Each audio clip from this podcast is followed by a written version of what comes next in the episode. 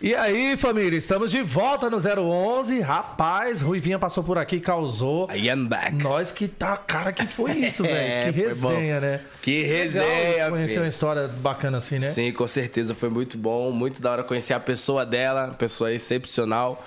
E você que tá chegando agora aí já sabe, né? Já vai se inscrevendo, já comentando, já interage aí com a gente. E a gente teve a resenha, né, Edi? Agora E a gente agora vai é ter uma parada. Aulas, né? Como diria Aulas o e 10, né? palestras. Aulas e palestras É. agora, né? Mas antes, deixa eu falar aqui, ó, do lado direito da nossa tela aí, tem o QR Code da galera da RAP. Aponta a câmera do celular. Primeira compra, 20 reais de desconto, meu irmão. É isso aí. Do outro lado, QR Code da galera da Unvox. É. Exato, na Vox tem tudo. Caixa de som, tem foguete, tem. Ixi, o que você quiser lá na Vox tem. Aponta a câmera aí que você já vai descobrir tudo que tem. Agradecer também a galera da Way Multimarcas. Com certeza. Veículos novos e Se seminovos. você quiser trocar de carrinho aí, só dá um salve na Way, que os cabas vai dar atenção braba pra vocês. Nick Bar. Com certeza, melhores pods do Brasil, a gente divulga. E você leva fumo. Você leva fumo. Eu não. Eu, Eu não. Tô fora. Eu não. E a Adega. A Adega da Vila também, a galera Não aí. pode sempre- esquecer, isso que eu ia falar pra Ah, ti. Bom. Quem mais? Temos também ó, o, o- Quem quiser trocar de celular. Ah, meu amigo, iPhone Brands Brasil. Meu amigo Paulinho chegou o 13. Já chegou? Chegou o 13. Ixi, Eu tô sabendo que os cabas já encomendou O cinco. Gutão correu agora, foi buscar o dele, velho. É. Porra, e maluco, lembrando aí maluco. também que se você quiser dar o seu celular que você está utilizando atualmente, em troca, eles só você pagar a diferença lá e. É, iPhone Brands Brasil faz troca lá também pelo seu usado. Exatamente. Fala pro Paulinho, ó, ouvi lá no 011, quero trocar meu iPhone. Desconto.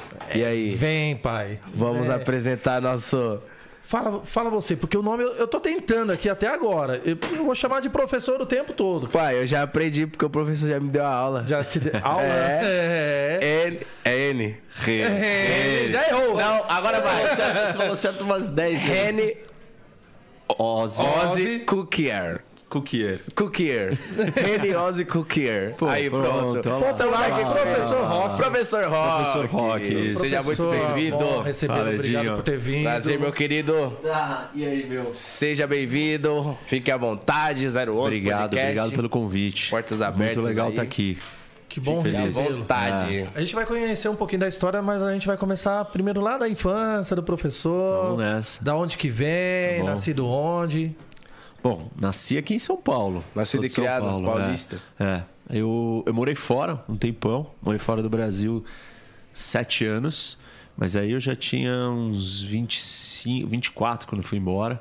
24 para 25. E aí fiquei nos Estados Unidos sete anos. Aí estudei lá, trabalhei, fiz um monte de coisa. Na verdade, parte do meu ideal, mas né, que eu queria ajudar o mundo, queria trabalhar na ONU. Falei, pô, onde que é o lugar que ajuda a mudar o mundo? Ah, a ONU. A ONU. Caraca. Então eu quero trabalhar na ONU. Tipo, a ONU é um lugar para mudar o mundo, né? É, eu tinha um negócio, tinha restaurante, tinha bar, aí eu, sei lá, acordei um dia e falei, pô, isso daqui não. Eu não vou conseguir ter um sentido de fazer diferença no mundo.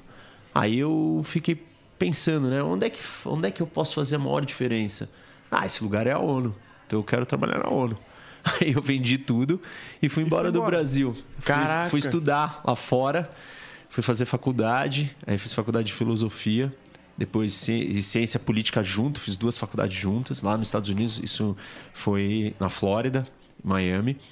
Aí terminei a faculdade, fui para Espanha, fiquei estudando espanhol uns seis meses enquanto eu estava prestando para um mestrado. Aí entrei no mestrado e mudei para Washington para fazer um mestrado em resolução de conflitos internacionais e Ave paz Maria. mundial. Ave. Ah, Ed, eu vou falar um negócio pra você. Se eu começar a contar meu currículo, eu vou falar, ó, eu fui nascido e criado na cidade de Tiradentes, depois eu fui pra Guanás, aí eu fui ali em Ó, Osasco. você- você não ficou no Eu nasci em lugar. Caieiras, fui pra Bahia, voltei pra Ó, São nós Paulo. tá, isso daí é pura geopolítica. Você não ficou no mesmo lugar, o mesmo território, é a mesma geografia, você foi mas pra outros É lugares. que é tipo você. é, é, pô, Washington, Espanha. Tem que respeitar, pô. É um homem, pô. ideia, outra respeita. E aqui em, São, é, é, aqui em São Paulo, você morava em qual bairro? Zona Norte, Zona Leste, Zona Sul? Pô, eu morei em uns dois, três lugares. Morei ali perto de Janópolis, depois é, no Butantã.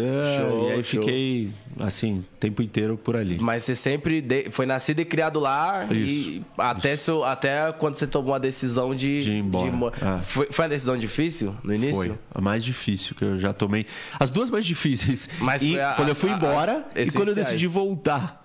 Porque eu fiquei sete anos lá. E aí não contei o final da história, mas enfim, fiz o mestrado, aí trabalhei em um monte de lugares, trabalhei em ONG, trabalhei num centro de pesquisa, trabalhei numa organização internacional que chama Organização dos Estados Americanos. Caraca. Que é uma mini ONU. São só os países das Américas. Então, é uma organização internacional só dos países das Américas. América Central, América do Norte, América do Sul. E aí eu trabalhava lá num departamento de resolução de conflitos. Eu lidava com o conflito da Colômbia. É, a Colômbia tem problema, guerra civil, tem um monte de situações ali. Aí depois daquilo, eu, eu falei, pô, tá na hora de eu tentar a ONU. E aí eu entrei no processo seletivo e fui aceito para trabalhar no Conselho de Segurança, que é o órgão mais importante, porque ele cuida da guerra e da paz no mundo. Ele foi criado para a gente não ter mais Selar Segunda paz. Guerra Mundial, ou uma Guerra Mundial, uma Terceira Guerra Mundial. E, e assim, pô, fiquei, né? Quando eu cheguei lá, eu fiquei realizadíssimo. Eu falei, pronto, agora sim. Cheguei, consegui. Agora, depois de seis anos perseguindo esse objetivo, eu vou, vou mudar o mundo. Fazer a diferença. Eu vou Eu fazer, vou fazer a diferença. é. Só que aí eu descobri que a ONU não era aquilo que eu imaginava. É, não era um lugar que, que as coisas aconteciam do jeito que eu achava. Enfim, me frustrei completamente. Falei, pô, aqui eu não faço diferença nenhuma. Não adianta nada eu estar nesse negócio que é a mais alta esfera dos problemas mais incríveis do mundo. E, meu, a minha voz, né, a minha opinião não fazia diferença nenhuma. Sério? Porque quem manda ali são os países. E não é nem o embaixador do país, né? O embaixador é o cara que representa o país lá na ONU. Sim. Então cada país tem o seu embaixador. Não era nem o embaixador. Quem resolve o que a ONU vai fazer, de acordo com a política do país, é o presidente do país. Então a ONU não tem poder nenhum. Se, o- se o presidente falar, tá falado. É, o presidente, vários presidentes falam, porque o conselho Sim. tem 15 países, sempre. Cinco deles são sempre os mesmos, para sempre. Que são os cinco caras que ganharam a Segunda Guerra Mundial. Que é os Estados Unidos, a Rússia, a China, a França e o Reino Eles Unido. vão estar ali. Eles sempre estão sentados ali. É tipo essa mesa aqui, né? Hoje tem eh, nós.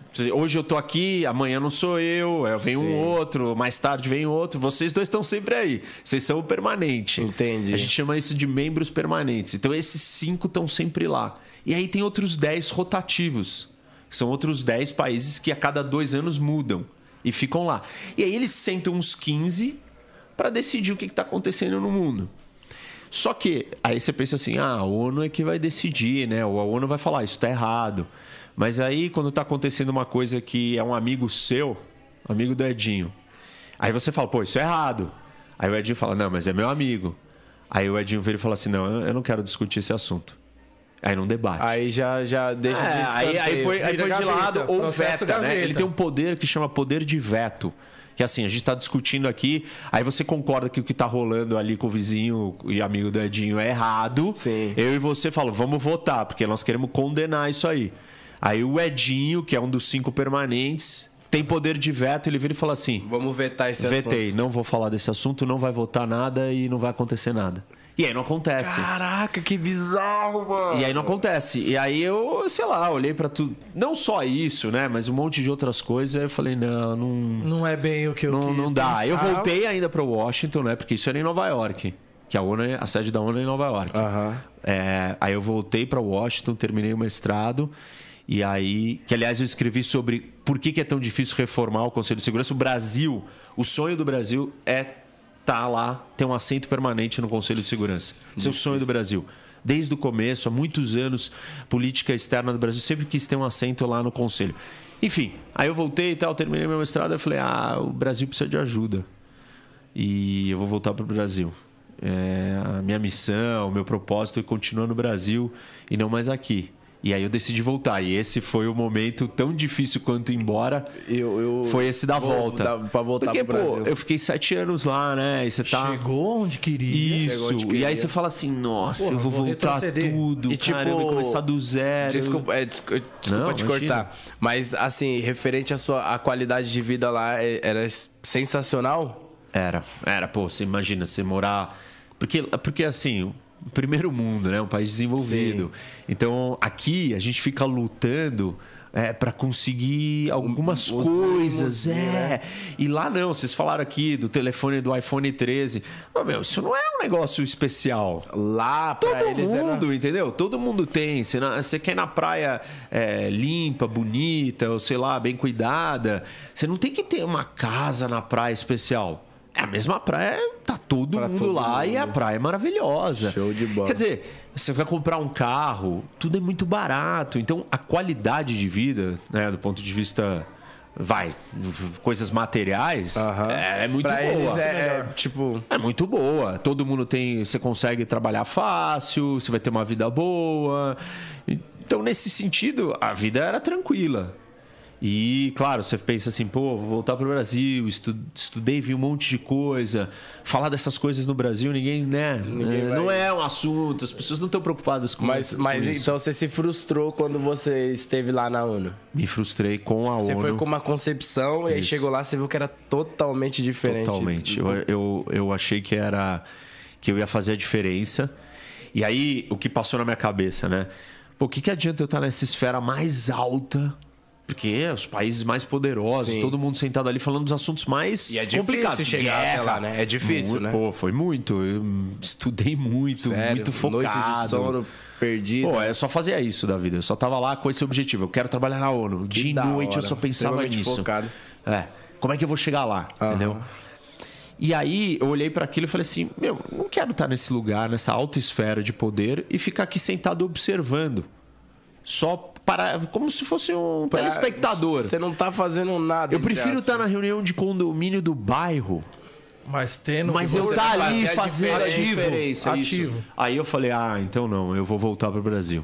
E esse sempre foi seu foco, fazer a Foi. diferença, Eu independente do quesito. É, não quando eu era muito novo, né? At- Até eu brinco que eu tive esse despertar espiritual, vai. É, E- então, como, como que. É. Da onde surgiu essa ideia? Cara, eu preciso ajudar Sei de lá, eu, eu comecei mundo. a olhar ao meu redor e comecei a tomar consciência né, das coisas e, e tinha uma- algo dentro de mim que eu não queria fazer um negócio assim que fosse só diversão ou só ganhar dinheiro ou só entretenimento. Eu falei, pô, qual que é meu papel aqui no mundo? Eu vim aqui só ter uma vida, é, só me preocupar comigo, só pensar nas coisas pra mim. E aquilo começou a me incomodar e começou a crescer dentro de mim. E aí eu falei: não, eu tenho um outro papel aqui, eu vim fazer outra coisa. Caraca. e aí, claro, né? Você refletindo, meditando, eu, eu curto meditar. Eu comecei a. Eu falo que me conectei com o meu, meu ser interior, né? eu, com o é, seu meu eu. superior. Sim, é isso. E aí me conectei com o meu eu, descobri ah, o qual era o meu propósito, qual era a minha missão. Eu vim fazer aqui alguma coisa. Eu acredito que todo mundo veio aqui fazer alguma coisa, não para si mesmo. E a missão ela tem a ver com é, o seu dom. Você tem um dom, você tem um dom, eu tenho um dom, ou uma qualidade, uma coisa que a gente faz melhor. Faz melhor. Sim. Isso. E você tem que pegar esse seu, essa sua qualidade e direcionar ela para o máximo de coisa positiva que você pode dar para o mundo Extrair o máximo do. do usar esse né? negócio para fazer para ter o maior impacto positivo no mundo. Essa é a sua missão. Descobrir qual é o seu dom, qual é o seu diferencial e direcionar E ele replicar ele. para maximizar o, o impacto positivo que você pode ter no mundo. E sei lá, eu, eu gostava, eu gosto de problemas grandes, é, eu gosto de me comunicar, eu gosto de ensinar, de trazer consciência, de, de mostrar o caminho para as pessoas. E aí eu pensei, pô, qual é o lugar para fazer isso? É a política. Política é o olho do furacão Sim. de onde a gente lida com os maiores problemas. E aí, eu, só que aí eu pensei assim, tá, mas eu não quero só ficar preso a um lugar. Eu quero ver o mundo, quero pensar no mundo. E aí por isso que eu cheguei na minha cabeça na ideia da ONU. A ONU era o lugar da política É era, do era mundo. sua referência, né? Tipo, qualquer problema que tá acontecendo sempre passa na televisão lá, Isso. não sei o que, a ONU. E eu olhava em grande escala, porque eu gosto de, eu gosto de, de problemas grandes. Tem gente que tem vocação para para cuidar de uma coisa detalhada, pequena. Eu gosto de olhar coisas grandes. E eu não estou dizendo que o grande é melhor que o, Sim. que o pequeno, hipótese Mas você nenhuma. é a Mas é a minha, a a minha o, que, o que me dá né? prazer, entendeu? Sim. Tipo, se eu ficar fazendo um negocinho pequenininho, Não vai satisfazer a sua vontade de fazer É, eu a não- parada eu não, acontecer. eu não vou mandar bem. eu não vou fazer direito. Então, aí eu olhei e falei assim: qual que é o negócio na escala macro? Ah, é a ONU, é o mundo. Então vou e aí eu fui pra lá. Só que aí eu me decepcionei. E aí eu falei assim: não, então, pô, o Brasil precisa de ajuda. O Brasil tem tantos problemas e eu fui lá, aprendi tudo isso, vi tudo isso aqui. Eu vou voltar pro Brasil. E o que, que você sonhava em fazer na ONU para fazer essa diferença? Qual era a sua vontade de, de fazer? Falou, tipo, vou chegar lá, eu vou fazer isso, Vou fazer tal coisa, ó, aquilo. vamos Ó. mexer em tal área. Por exemplo, eu, eu estudei guerra, né? Então, eu estudei resolução de conflitos e paz mundial. Então, eu, eu estudei para resolver conflito, para acabar com guerra, para desenvolver um país, para resolver problemas muito grandes, assim, de uma, de uma sociedade, de uma nação, guerra, de uma o comunidade né? e tal. Amigo, não é um boleto, tá? Que eu vou resolver. É aquele seu boletim ali que tá atrasado, não. a humanidade está nas minhas mãos, dependendo da atitude. Da É, hora. não, eu queria, eu queria lidar com um negócio assim mais destrutivo, drástico, Caraca. mais, é, mais profundo. E aí eu fui pensando nisso, por isso que eu quis trabalhar no Conselho de Segurança, porque a ONU ela tem vários órgãos, né? É, ela tem divisões diferentes. Digamos núcleos, né? É, tipo assim, segmentos que cuidam de coisas diferentes. Tem um- uma parte da ONU que é a Assembleia Geral, que é, é que é parecido com um congresso, um parlamento do mundo. Que aí estão todos os países ali debatendo. Todos, não só 15. O conselho, ele só cuida dessa questão de guerra e paz, assuntos de segurança território, soberania, essas coisas mais tensas. E não, não é todos os países que estão ali, só são 15. É um grupinho menor, porque tem que ser mais efetivo. Porque se a gente botar. eh, A gente tem 193 países no mundo. Imagina que a gente botar aqui nessa sala 193 pessoas.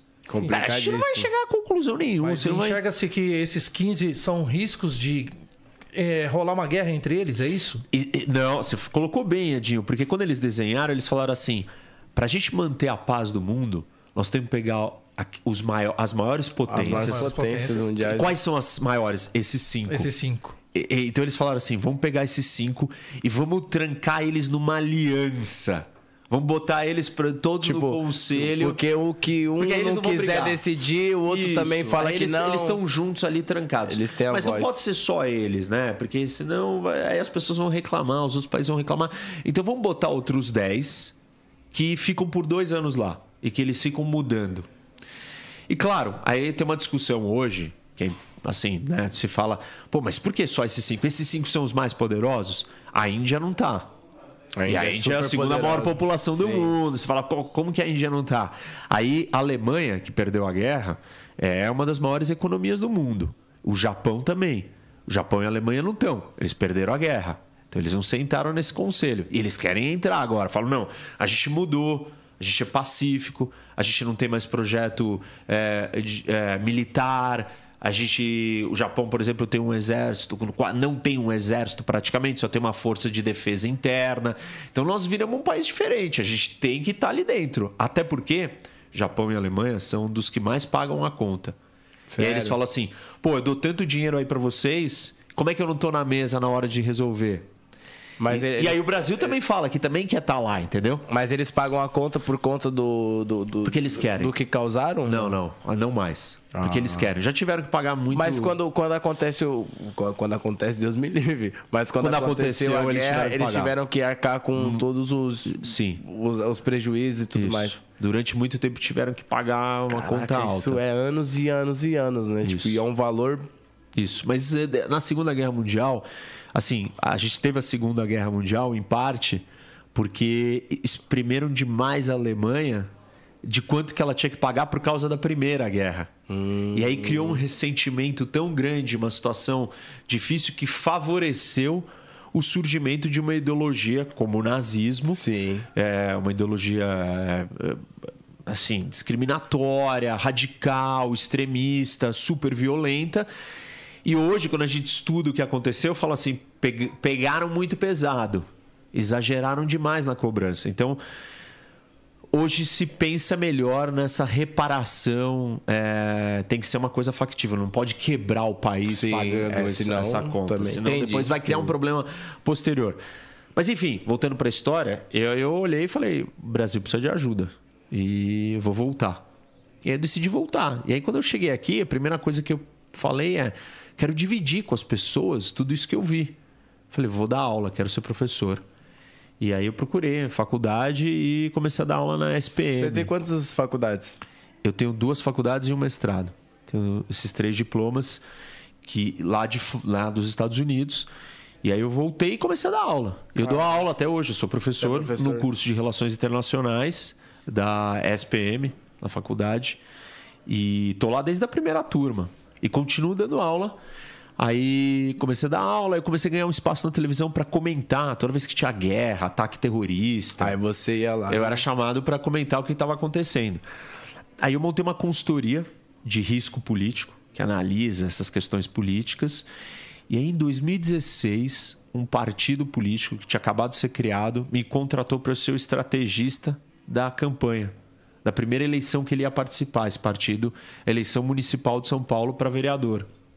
E aí deu muito certo. A gente conseguiu eleger uma vereadora, um partido que tinha acabado de ser criado, partido novo, Qual é esse partido? que é o meu partido hoje. É, é um partido que foi criado em 2016 por pessoas que não eram da política, que se juntaram e falaram assim: meu, a política tá ruim, a gente precisa trazer é, oxigênio novo, gente nova, Novos visões conceitos, diferentes, né?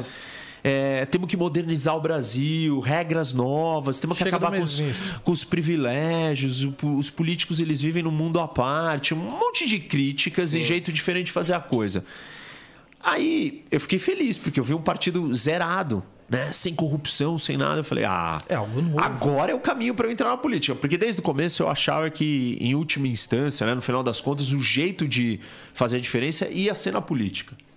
Então eu voltei para o Brasil pensando, um dia eu vou entrar na política. que entrar na política. É. Aí, depois disso, eu, eu fui convidado para entrar na prefeitura logo depois dessa eleição, para virar secretário de segurança adjunto de São Paulo, da cidade.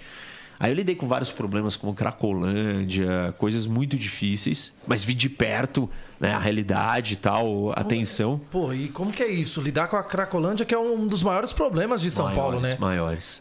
E a Cracolândia, eu fui visitar outros lugares do mundo que tem um problema parecido, que chama Cenas Abertas de Uso de Drogas, o nome do fenômeno. Em Zurique, na Suíça, eles tiveram um desse que era de heroína, uma heroinalândia. E era a maior do mundo. E assim, tinha uns quase 4 mil pessoas. Heroinalândia? É. Os caras usavam heroína em vez de crack. Tá. E Poxa. tudo numa praça, ocupavam uma praça e virou Quantas um caos. pessoas? Umas 4 mil pessoas. Só que não é tão destrutivo como o crack, né? Então, é. Assim, de um certo lado é, de outro não é. Por quê? A, a heroína não é, uma, não é uma droga estimulante, né? Então ela te deixa. Os caras ficam lá caídos, meio Tipo, eles- viajando quietões. O crack é uma droga que te deixa agressivo. Você fica paranoico. Então, a- na Cracolândia, você tem muito confronto, muito choque toda hora com os usuários, com polícia, com gente que está passando. Você tem uma série de situações que são muito mais complexas do que uma heroinalândia. Mas a heroína tem um outro problema, que é o uso da seringa, né? Você, usa heroína com seringa. E aí tem as doenças transmissíveis pela seringa, que são muito piores é, do que as do crack. Verdade. Então tem esse elemento. De um lado é mais pior para um, de uma. Na uma real, questão, que é- as duas são horríveis e Isso, ambas tem, tem um leque que vai prejudicar com algumas questões. E é muito não. destrutivo. E aí eu fui visitar esses lugares, vários do mundo, que tem esses problemas, para ver como é que eles resolveram. E fiz isso parte de uma pesquisa que eu comecei a estudar, como é que resolve a Cracolândia. E aí o que, eu descobri? Que a gente precisa é, tirar a ideologia. Tem muita ideologia política, né? Quando você fala desses assuntos. Tem a galera que vira e fala assim: não, tem que botar ordem, esses vagabundos, tira eles dali, prende todo mundo. E aí tem outra galera, não, é um, coi- eles são coitados, tal, eles São precisam de vítimas. cuidado, são vítimas, vamos cuidar deles. E o que, que eu descobri? Que em todos os países que resolveram, eles saíram dessa polarização, dessa dicotomia, Essa balança, entendeu? né? É, tipo, Tomou dessa visão cega. Não, eles viraram e falaram assim: olha, precisa sim de assistência, mas tem que ter ordem também na vida do cara. Porque se você, por exemplo, só ajuda uma pessoa nessa situação, você não está ajudando ela. Você tá favorecendo o que ela Isso, já tá porque você fazendo, né? tá dando, por exemplo, você dá dinheiro pra ela, né? O que, que ela faz? Ela pega o dinheiro, o que ela vai fazer? Vai comprar usar mais, mais. comprar mais droga. E se ela comprar mais droga, você não ajudou ela a sair dali. Então você tem que, você tem que, você tem que dar ajuda, mas você tem que virar pra ela e falar, ó, mas você não pode fazer isso, você tem que botar ordem na vida dela. Então é uma combinação. E aqui no Brasil a gente ainda não está pronto, porque as pessoas olham para as coisas de uma forma muito superficial. É todo mundo assim, ah, ou é isso ou é aquilo. E, e vira meio torcida. E eu falo disso, que na política a gente trata a política como torcida de futebol, É. time de futebol ou como uma religião. E, e não resolve. Então, esse é o desafio da Cracolândia, a gente conseguir fazer isso. Mas aí, voltando para a história. É, Da hora é isso, Não, né? a Que a gente gente abre uma vai ramificação. vários caminhos, normal. isso é Vocês devem estar maravilhoso. acostumados com Não, isso. né? normal. Aí eu, aí eu, eu, então fui, lidei com esses problemas, vi de perto, falei, nossa, mas dá para fazer umas coisas. E aí depois eu, eu chegou em 2018, eu falei, ah, esse é um ano de renovação. Esse é um ano que a gente vai ter uma oportunidade que as pessoas estão cansadas e elas vão querer eleger gente diferente. Gente nova. Gente Precisa. nova, gente de fora, gente com outras ideias. E aí eu vim candidato para deputado estadual. E Mais um grande desafio. mega desafio. E, pô, Edinho, eu assim, me surpreendi. Eu fui muito bem votado, deu muito certo, tive 130 mil votos. Pô, bom demais. É, fui o 13 terceiro mais votado do estado de São Paulo. É, primeira vez. É, e aí vim com tudo, né? Com muita vontade, Aí muita gás de trabalhar. também, é, é. E com vontade de fazer a diferença. E aí eu tô fazendo um monte de coisa. Eu aprovei três leis já. E é super difícil de aprovar uma lei, as pessoas não têm ideia disso. E uma das leis que eu aprovei é aquela que multa quem furar a fila da vacina na pandemia que é um negócio importante. A outra pune mais quem cometer crime de corrupção durante a pandemia. Porque Pô, as pessoas se aproveitando. quantos- quantos anos a gente vê falar, né? Isso, de várias histórias. E a outra é a política estadual sobre drogas. Por causa do meu trabalho com a Cracolândia e tudo aquilo que eu vi. Aí eu falei, ah, eu tenho, a gente precisa ter uma política de Estado. Que é o quê? Diretriz, vamos falar de prevenção, é, vamos gastar dinheiro educando as pessoas do problema da droga, vamos lidar com as cracolândias melhor, porque não é só uma cracolândia que a gente São tem, várias. a gente tem as mini cracolândias É, em são- várias cidades do Brasil inteiro, espalhadas, mais de 80% das cidades tem mini cracolândia. E fui também relator, né? Relator é o que você escreve o relatório de uma das grandes reformas do Estado, que era da Previdência, que é da aposentadoria dos funcionários públicos. É, Que é o seguinte: é, a gente estava gastando aqui no Estado de São Paulo muito dinheiro com aposentadoria de 500 mil pessoas. 500 mil funcionários públicos. Só que as 44 milhões de pessoas do Estado não estavam recebendo recurso para educação, para segurança, para saúde. Você fala, pô, mas está indo mais dinheiro para essas 500 mil pessoas Do que do que o 44 investimento para as coisas mais básicas dessas 44 milhões. Então a gente precisa fazer uma reforma da Previdência. E aí eu fui o relator. O relator é o cara que escreve o Que escreve relatório o e relatório tal. e tal. E, e aprovamos. É, foi uma batalha, assim, batalha literalmente. Teve várias brigas dentro do plenário. Tem um cara que me mordeu. Porra. Me mordeu. Um deputado, outro, no meio de uma briga. Eu fui separar a briga, fiquei segurando ele, aí ele veio e me Levou uma mordeu. mordida. Levei uma mordida. Assim, então é, esse é o tipo de coisa que aconteceu, assim, todo tipo de E loucura. como que é? Com um partido pequeno comprar todas essa- essas brigas também, né? Porque é um partido novo, É. literalmente Sim, pequeno, sim. né? Por ser novo. Claro. E como que é? É difícil, mas assim, sabe? é, eu não tô. Você não. Ninguém. É, é muito. Assim, não tem bônus na política. E isso é uma coisa que as pessoas não percebem. Só tem ônus. Claro, se você for tirar vantagem, é, for cometer crime, ser corrupto, aí você vai se dar bem. Mas se você for fazer a coisa certa, é, não tem nenhuma vantagem estar ali. Você tá ali porque você tá Fala, tentando. Pô, pelo amor de Deus, você eu fica vim se- fazer disso você aqui fica minha sendo vida? atacado, as pessoas não entendem o que você faz, todo mundo te generaliza e te taxa como a pior espécie do mundo, entendeu? Tem, tem um milhão de problemas. Então, é, mas eu tô lá porque eu, porque eu quero ajudar. E porque eu acho que eu posso ajudar. E ser político hoje é ser político 24 horas também, né? Sim. Porque É. eu imagino porque eu já trabalhei com política, a gente sabe que Ah, então você sabe. pô, chega é 24 horas alguém batendo na sua porta, ó, preciso de um gás, ô deputado, me ajuda com a água. Ô deputado, rola muito isso, deputado. Muito. É, As pessoas vêm pedir várias coisas para elas, né? E O individualismo. Isso, e eu não tô lá para resolver os problemas de uma pessoa. Eu tô lá para resolver o problema do todo. Então eu, eu barro, né? Eu falo, olha, eu- essa não é minha minha proposta aqui. Mas mesmo assim fica chegando. Os, o todos, né? É, porque tem vários outros deputados que trabalham dessa forma. E, assim, Ah, eu não tô nem é dizendo um que. líder, né? É, ele, ele, Tal, ele resolve os pequenos problemas tal. E- Eu não tô. é, Eu não tô ali tentando resolver os pequenos problemas. Eu tô tentando resolver coisas estruturais. Tô tentando resolver as coisas que travam o Brasil. Pra gente deslanchar. Porque se eu, se eu resolver essas coisas, se eu conseguir, se várias pessoas estiverem tentando resolver isso e conseguirem, a gente não vai mais precisar resolver pequeno problema. Pequeno problema. Que é apagar, né? Que é você ficar enxugando gelo. Porque eu resolvo um problema pra você hoje, aí daqui dois meses você volta vai pra mim e fala: ó, aquilo ali não funciona, o hospital não funciona, não sei o que, a delegacia não funciona. Eu não quero que você venha toda semana vir falar O comigo. cara vai te pedir um remédio ou pelo menos uma receita. Isso, ah, eu fui Se lá, fui roubado, res- fui na delegacia, não tinha ninguém, não tinha computador pra fazer o BO. Eu fui na escola, não tinha comida na escola, eu fui no hospital, não tinha um remédio. Eu- não quero fazer isso todo Se dia. você melhorar de repente o hospital, Isso. ela tiver a farmácia, ele não vai precisar voltar aqui Isso. semana que vem nem mês que vem. né? Eu quero resolver o problema da vida das pessoas em definitivo. Em definitivo, eu quero resolver o seu problema para sempre. Eu não quero é, que você fique dependente de mim, eu não quero ser seu amigo. Eu tô ali para trabalhar e fazer uma coisa. E óbvio que isso é difícil, porque as pessoas no Brasil ainda não têm essa consciência. Elas não compreendem, né? É, Aquela tipo o negócio, todo, é um a ideia todo. do todo, né? É, da- focado em si próprio. Isso, cada um tentando se salvar. E qual a maior dificuldade hoje do Brasil?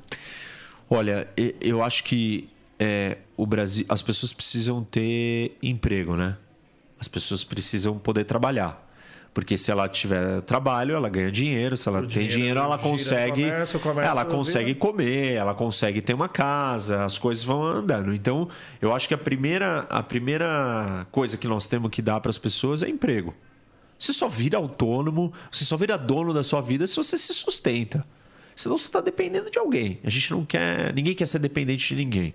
Então a gente precisa da condição de emprego. Como é que você dá emprego? Você precisa de uma situação onde as empresas consigam é, se desenvolver mais fácil. Porque quem é que dá emprego? A empresa. A empresa. Você acha que se diminuir os impostos das empresas, ou até zerar de repente, ó, em vez de você me pagar 10 milhões aí de impostos, você reverte isso daí em empregos. Olha, Você acha eu- que seria um caminho? Eu acho que a gente precisa diminuir imposto com certeza. E esse é um dos grandes problemas do Brasil. Por quê? Você pensa assim, a discussão é muito séria e ela não está na cabeça de todo brasileiro. Todo mundo está pagando imposto. E para que, que você paga o imposto? Para nada. Hoje é para nada. Você não vê retorno. Você não tem retorno de nada. Você, você tem problema na saúde, problema na segurança, problema na educação.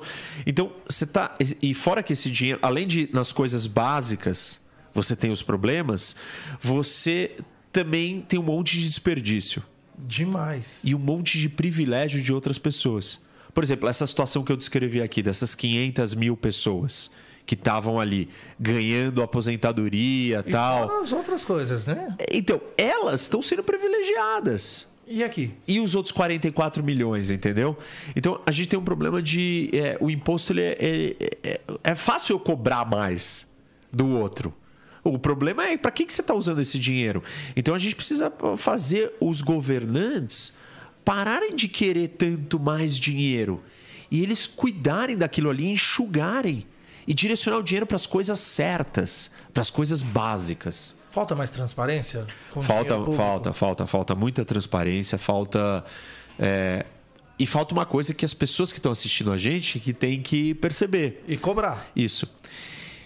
Que é o quê? É, pô, eu não quero um cara que vai me ajudar. Porque se ele tá me ajudando, ele tá ajudando o outro. E aí ele tá. Entendeu? A gente tá favorecendo uma pessoa. Eu quero alguém que vai resolver os problemas. Os problemas. E parte da solução do problema é todo mundo ter emprego. Como é que faz todo mundo ter emprego?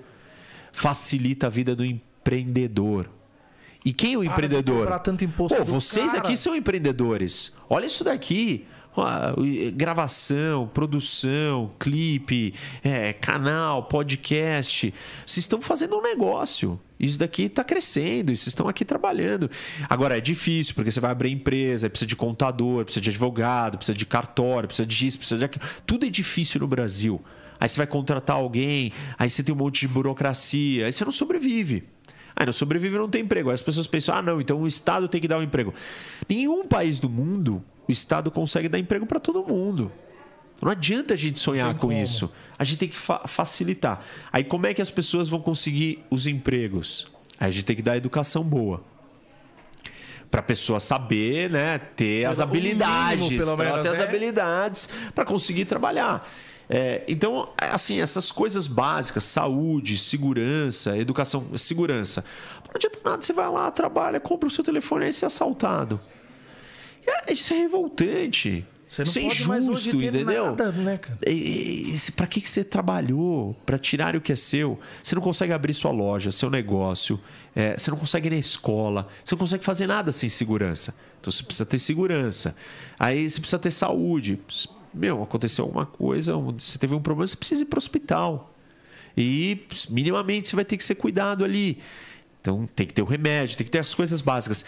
Eu, eu diria né, que essas três coisas, é, é, segurança, educação e saúde, são as básicas. Só que aí você tem que dar emprego para as pessoas. Você tem que dar as condições. Aí você tem que dar um bom transporte, você tem que dar uma boa é, infraestrutura. Porque senão você não chega, você mora lá longe. Como é que você chega para o trabalho? Então, as coisas para você funcionar minimamente, elas têm que estar colocadas. Má distribuição da renda. Isso. Ah, Porque se você der é, as oportunidades, aí a renda vai ficar mais bem distribuída, entendeu? Todo mundo vai ter mais acesso e mais oportunidade. Agora, se você mora muito longe, não tem infraestrutura, não tem meio de transporte, como é que você vai trabalhar no melhor lugar? Você não consegue vir para o melhor lugar. Falta um pouco também de incentivo pros pequenos, né? Isso, também. Porque o pequeno, ele tá lá. E ele é- ele é o que- cidade dele, ele é um dos principais pilares. Porque se ele consegue gerar emprego lá na cidade dele, ele diminui também um pouco da Das lotação. pessoas virem pra cá. no- na capital, É. né? É, o que a gente vê é, nos países que deram certo é acabar com essa mentalidade de você ficar pensando é, que o Estado vai resolver tudo. A gente tem que dar liberdade para as pessoas fazerem. O Estado tem que dar o empurrão das coisas básicas. Ele tem que prover as básicas. Mas o resto a gente tem que facilitar a vida das pessoas. E quem tá aí, quem é microempreendedor, quem tá, quem tem seu negóciozinho, quem tá fazendo o dia a dia, tá trabalhando, sabe disso. É, percebe isso na prática. Não quer depender de ninguém, quer ter seu negócio, quer fazer sua coisa. E o Estado atrapalha. A gente tem que. O, o Estado ele atrapalha e não ajuda. Onde que ele tem que ajudar? Pô, você abriu sua lojinha, tem que ter segurança, não pode ser assaltado. Pô, primeira semana, primeiro mês, o Pronto, cara já perdeu tudo. assalto. Você quebrou, Pronto, acabou. quebrou, quebrou. Você perdeu tudo. Então você não pode ser assaltado. É, então as coisas básicas têm que acontecer. A gente que não tem as né? básicas. A Tem gente que não tem as básicas. Hoje, o que seria uma política correta de segurança pública, no seu modo de ver, professor? O Olha, que, que falta para a segurança pública funcionar de verdade? é, o que, que a gente a gente vê é muita impunidade. Então, né, o cara que faz a coisa errada, né, na, nossa sociedade, na nossa cultura, É do pego e sai jeitinho, pela porta da frente uma ele- hora depois sorrindo. ou ele sai pela porta da frente, ou ele não é nem pego, não é punido. E aí, assim, a gente tem vários exemplos, né? Sei lá, homicídios, os assassinatos. A gente não tem, a gente consegue pegar, prender os caras que matam as pessoas. Gasguei.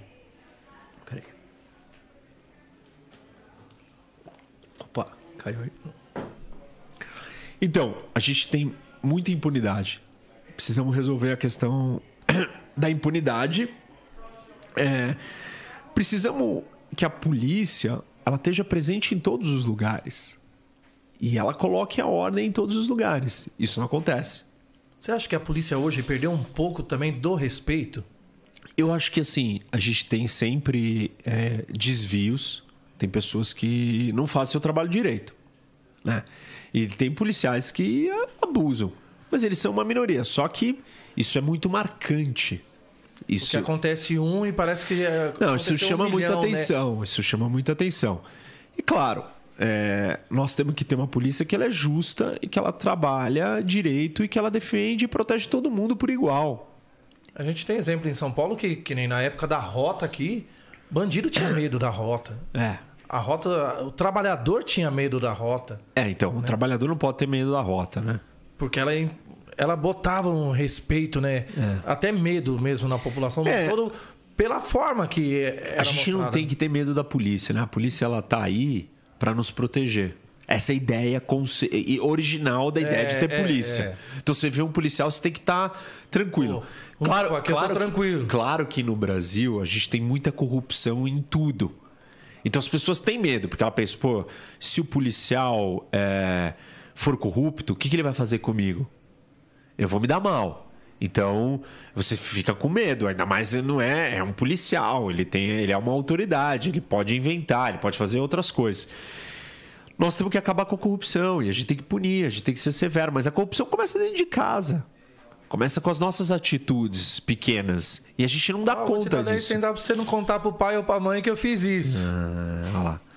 Já começou eu lá na fiz a lei da furar a fila da vacina. Pô, a furar a fila da vacina, quem tá furando a fila? Todo mundo. Né? Todas as pessoas, pode ser qualquer pessoa, não são só é, pessoas que estão na área pública. Tem a outra pessoa ali da- do resto da sociedade que tá furando a fila. Que não é um policial, é que não é um. né?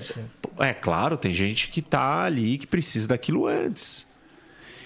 Enfim, é, então a gente tem vários problemas, assim, é, sei lá, estamos entrando muito né, na questão política do Brasil. Acho que vocês queriam falar mais sobre também a, Não, as vamos coisas geopolíticas. tudo. É, vamos falar de um tudo pouco. Em relação agora à pandemia, já que falou de vacina, pô, quais foram as maiores dificuldades hoje do estado de São Paulo no caso da pandemia? Olha, é, primeiro que a, a pandemia é um negócio né, já problemático. todo mundo- é, Pegou né? todo mundo de surpresa, Surpresa. mudou a vida de todo mundo. Isso foi caótico. Depois você tem que virar para as pessoas e mudar o hábito de vida delas. Do tipo, olha, não. é, você não pode aglomerar, você, não, você vai ter que fechar, nós vamos ter que fechar as coisas. Isso teve muita resistência das pessoas em aceitarem isso. Como que eu vou fechar meu comércio e aí? Como que eu Isso. pago a folha de funcionários, aluguel, a água, a luz, né? E a gente tem um problema, né? Porque o Estado ele tinha que, é, se, se essa é a situação, ele tinha que aliviar. E, ou seja, não vou pagar, não vai pagar imposto, tinha que acontecer algumas dessas coisas. Dar ajudas. No começo até surgiram algumas ajudas por parte do Estado, mas depois a coisa foi parando. Aí eu, eu acho que o outro problema que a gente teve na pandemia é a história da vacina. A gente demorou muito. Né? No estado de São Paulo até que não, né? A gente foi atrás da vacina e tal, mas é, no Brasil criou uma discussão de que não tinha que ter vacina. A vacina é- era o que ia resolver o assim? problema por Né? completo. Tanto que ainda bem agora que a gente está tendo vacina, todo mundo quer vacinar. O brasileiro é um dos po- povos do mundo que está mais vacinando. A gente é uma das sociedades, dos lugares com maior número de vacinação. Todo mundo quer vacinar porque todo mundo quer resolver. E é isso que a gente precisava ter feito com velocidade. Muito mais rápido e mais Isso cedo. não foi feito. É, o governo do Bolsonaro, ele, ele não olhou, ele não entendeu isso de A culpa, imediato. você acha então que foi do federal? Eu acho que nesse quesito da pandemia, o governo federal é, ele ficou defendendo teses absurdas. Ah, não existe pandemia. Ah, isso é gripinha. Ah, vacina pra quê? E, e o problema se agravando, se agravando. Enquanto a gente tinha que estar correndo atrás de vacina, quero vacina, quero comprar todas que puder para o Brasil. É, vamos distribuir vacina mais rápido. Isso aconteceu. Demorou para o Brasil fazer isso. Acha que ficou muito mimimi, muita briguinha, jogo de ego até entre federal e estadual? Acho que teve isso, a briga política aconteceu. é, e tem brigas políticas que elas são por é, objetivos pessoais. é, e tem brigas políticas que elas são reais. É, e, e, assim, esse é o problema, às vezes, da política brasileira, né? As brigas se tornam pelos objetivos pessoais, né? pelo que, que aquele político vai ganhar, e não é, pelo objetivo do interesse de resolver o problema. É, Mas tem outras brigas que elas têm que acontecer. Por exemplo, a briga da vacina. Eu eu brigo para que todo mundo vacine o quanto antes para acabar com a Quanto pandemia. antes, Vacina assim pra acabar Isso, com- eu, eu quero que, retomar que a gente tenha muita vacina e eu quero que todo mundo se vacine. Eu, eu, eu acho que as pessoas precisam se vacinar e eu acho que ah, a gente precisa ter vacina. Então, isso é uma briga. Quem acha que não tem que ter vacina, essa é uma briga política boa. Justa, séria, necessária, entendeu? A gente precisa brigar por isso. Não dá pra gente ficar parado, Esperando. quieto, falando assim: ah, não, mas eu não quero entrar em briga política porque isso é política, isso não é. E as vidas? É, então. Então a gente precisa, precisa, da- precisa brigar nesse caso. Agora voltando a falar lá que nem ah, da ONU, tudo. Você enxerga hoje que a gente corre risco de ter uma outra guerra mundial? Olha, assim, a humanidade não, não encontrou o caminho para viver na paz perpétua, ou paz eterna, ou paz para sempre. Inclusive, tem, tem alguns pensadores aí que desenharam o que, que a gente precisava ter no mundo para ter a paz perpétua. E um filósofo famoso, o Kant, que é um cara difícil de ler e tal, ele escreveu é, sobre o que ele chamou de paz perpétua, que é a paz para sempre. E aí ele fala o seguinte: olha, a gente precisa ter. Todos os países do mundo precisam ser democracias. Não tem. Não tem. A maioria não são democracias. Principalmente nosso país. É, nós somos considerados democracia, é, mas democracia, uma mas, democracia na ver- falha. é, falha. Mas a maioria nem democracia é. E não só falha. Aí tem o problema das falhas. Então, uma minoria de países, ou a menor parte, é, é- são democracias. Aí ele fala o seguinte: é, todo mundo, é, a gente, todos os países precisam se juntar numa organização que é uma espécie de ONU, que é uma federação, não é bem uma ONU é, que é uma federação que a ideia é assim de é, que nem o Brasil. O Brasil é uma federação. Então nós temos estados, né? São Paulo, Rio, Minas e esses estados todos vivem em conjuntos no mesmo território, sobre as mesmas sim, sim. regras. Estados Unidos também é uma federação, a Alemanha também é uma federação, Canadá é uma federação. Então ele fala de criar uma federação do mundo, que é uma espécie de organização onde todos os países se juntem e E conjuntamente cartilha, digamos assim. isso, sigam as mesmas regras. Isso a gente também não tem.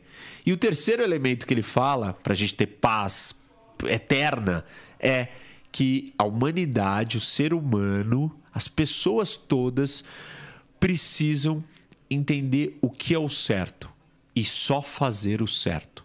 Aí você vai falar assim, pô, mas como que é o certo, Reni? Como é que a gente descobre o que é o certo? E o Kant, ele tem uma fórmula para descobrir o que é o certo de acordo com a racionalidade.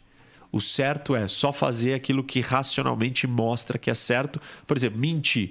Se você mentir, não, não vai dar certo, porque se a gente a mentira virar uma coisa comum, aí a verdade ela cai por terra.